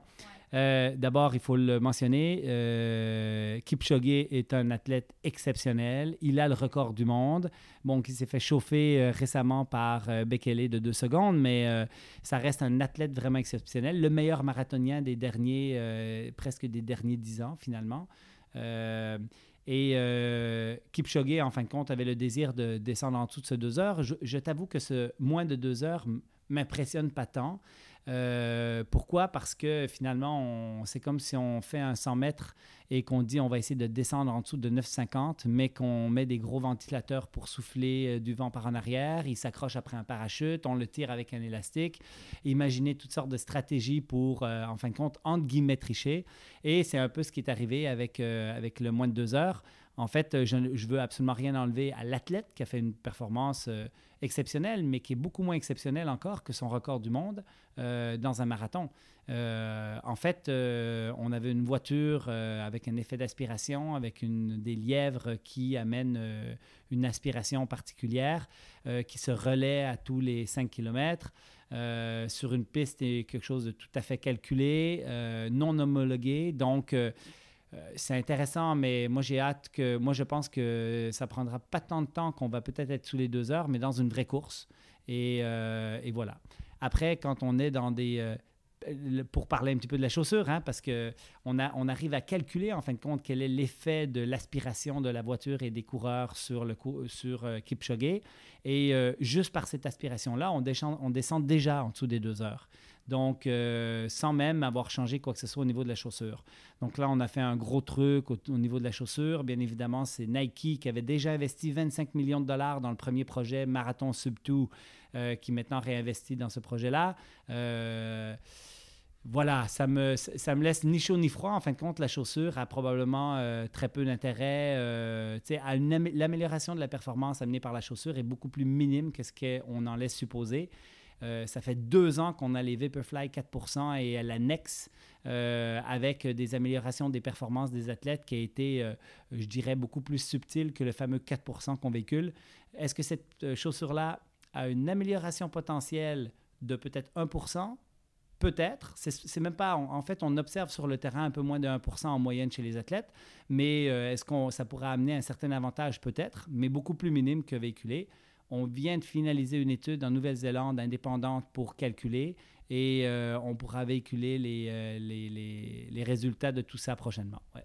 Bah, super, et je pense qu'on va suivre ça de très près. Je te remercie pour euh, la qualité de cette interview. Est-ce que tu veux rajouter quelque chose? Euh, rien de spécial. Moi, demain, je dors le plus longtemps possible. Euh, je mange des glucides bien digestes et euh, je refais une sieste en fin de soirée pour après ça partir vers Salazie pour le départ de la Mascareigne. Et euh, on part en soirée, bien évidemment. Et on décolle la course à 3 heures du matin. Donc, ça va être un petit peu bizarre. Euh, J'espère que je- ça va bien aller, mais on va voir. Ok, donc le- comme le podcast sera diffusé après la course, euh, je manquerai pas de signaler tes résultats. Et du coup, moi, à titre personnel, je te souhaite une excellente course et merci pour euh, l'interview. Merci beaucoup pour les résultats. Ça ne sera pas nécessaire quand même. Tout d'abord, merci à tous d'avoir écouté jusque-là. Je vous avais promis que je donnerais des nouvelles de tout le monde, alors les voici. Florence a bouclé sa diagonale en 43 heures et quelques, avec le sourire sur la ligne d'arrivée. Après 15 jours off et sans douleur, elle a recommencé à courir, bien que son iliaque se manifeste encore un peu. Elle s'envole pour le Brésil dans quelques mois pour une prochaine course. Alors, bonne course Florence. Coach Seb n'a malheureusement pas été au bout de sa mascareigne. Après une remontada superbe qui le classa de 9 centièmes à 14e, sa cheville a tourné dans l'îlet Moldy. Comprenez-la, l'îlette à malheur. Il a préféré s'en arrêter là, en descendant jusqu'à deux bras, où il a pu faire un petit tour en 4x4 pour sortir du cirque. Il a repris ses coachings dans la joie et la bonne humeur. Blaise a lui aussi terminé sa course, ainsi qu'une grande partie de l'équipe des guerriers du Grand Raid. Il est de retour au Québec, avec sans doute trois ou quatre projets sur le feu et sa belle énergie débordante. Quant à Flavio, il varie sa préparation entre du kitesurf dans des spots paradisiaques et quelques fractionnés dans la plus belle ville du monde. Merci à vous quatre d'avoir pris le temps de me parler. C'était un régal et une superbe expérience. Allez les suivre sur leurs réseaux respectifs, ça fait toujours plaisir. Vous pouvez aussi trouver la clinique du coureur sur Facebook, Instagram et surtout sur leur site internet, qui est une véritable mine d'or, que vous soyez professionnel de santé ou amateur. Je vous le conseille notamment pour les planifications d'entraînement. Plutôt que partir en aveugle, ça fait toujours une bonne base quand on n'a pas les moyens financiers d'avoir un coach ou les moyens humains d'avoir un coach sous la main. Il y a plein de petites infos aussi concernant les blessures, la prévention et les chaussures. Ça mérite vraiment que vous jetiez un coup d'œil. Quant à moi, je vous laisse un petit moment, le temps de reprendre le micro et de repartir pour d'autres aventures sur un autre sujet. Si vous voulez aider à me faire connaître, vous pouvez partager cet épisode et le podcast sur vos réseaux sociaux ou alors en parler tout simplement autour de vous. Le bouche à oreille, ça marche très bien. Vous pouvez me laisser 5 étoiles sur iTunes ou des commentaires, c'est ça qui m'aidera le plus au référencement de ce podcast.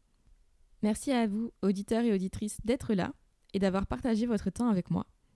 Comme on dit ici, nous retrouve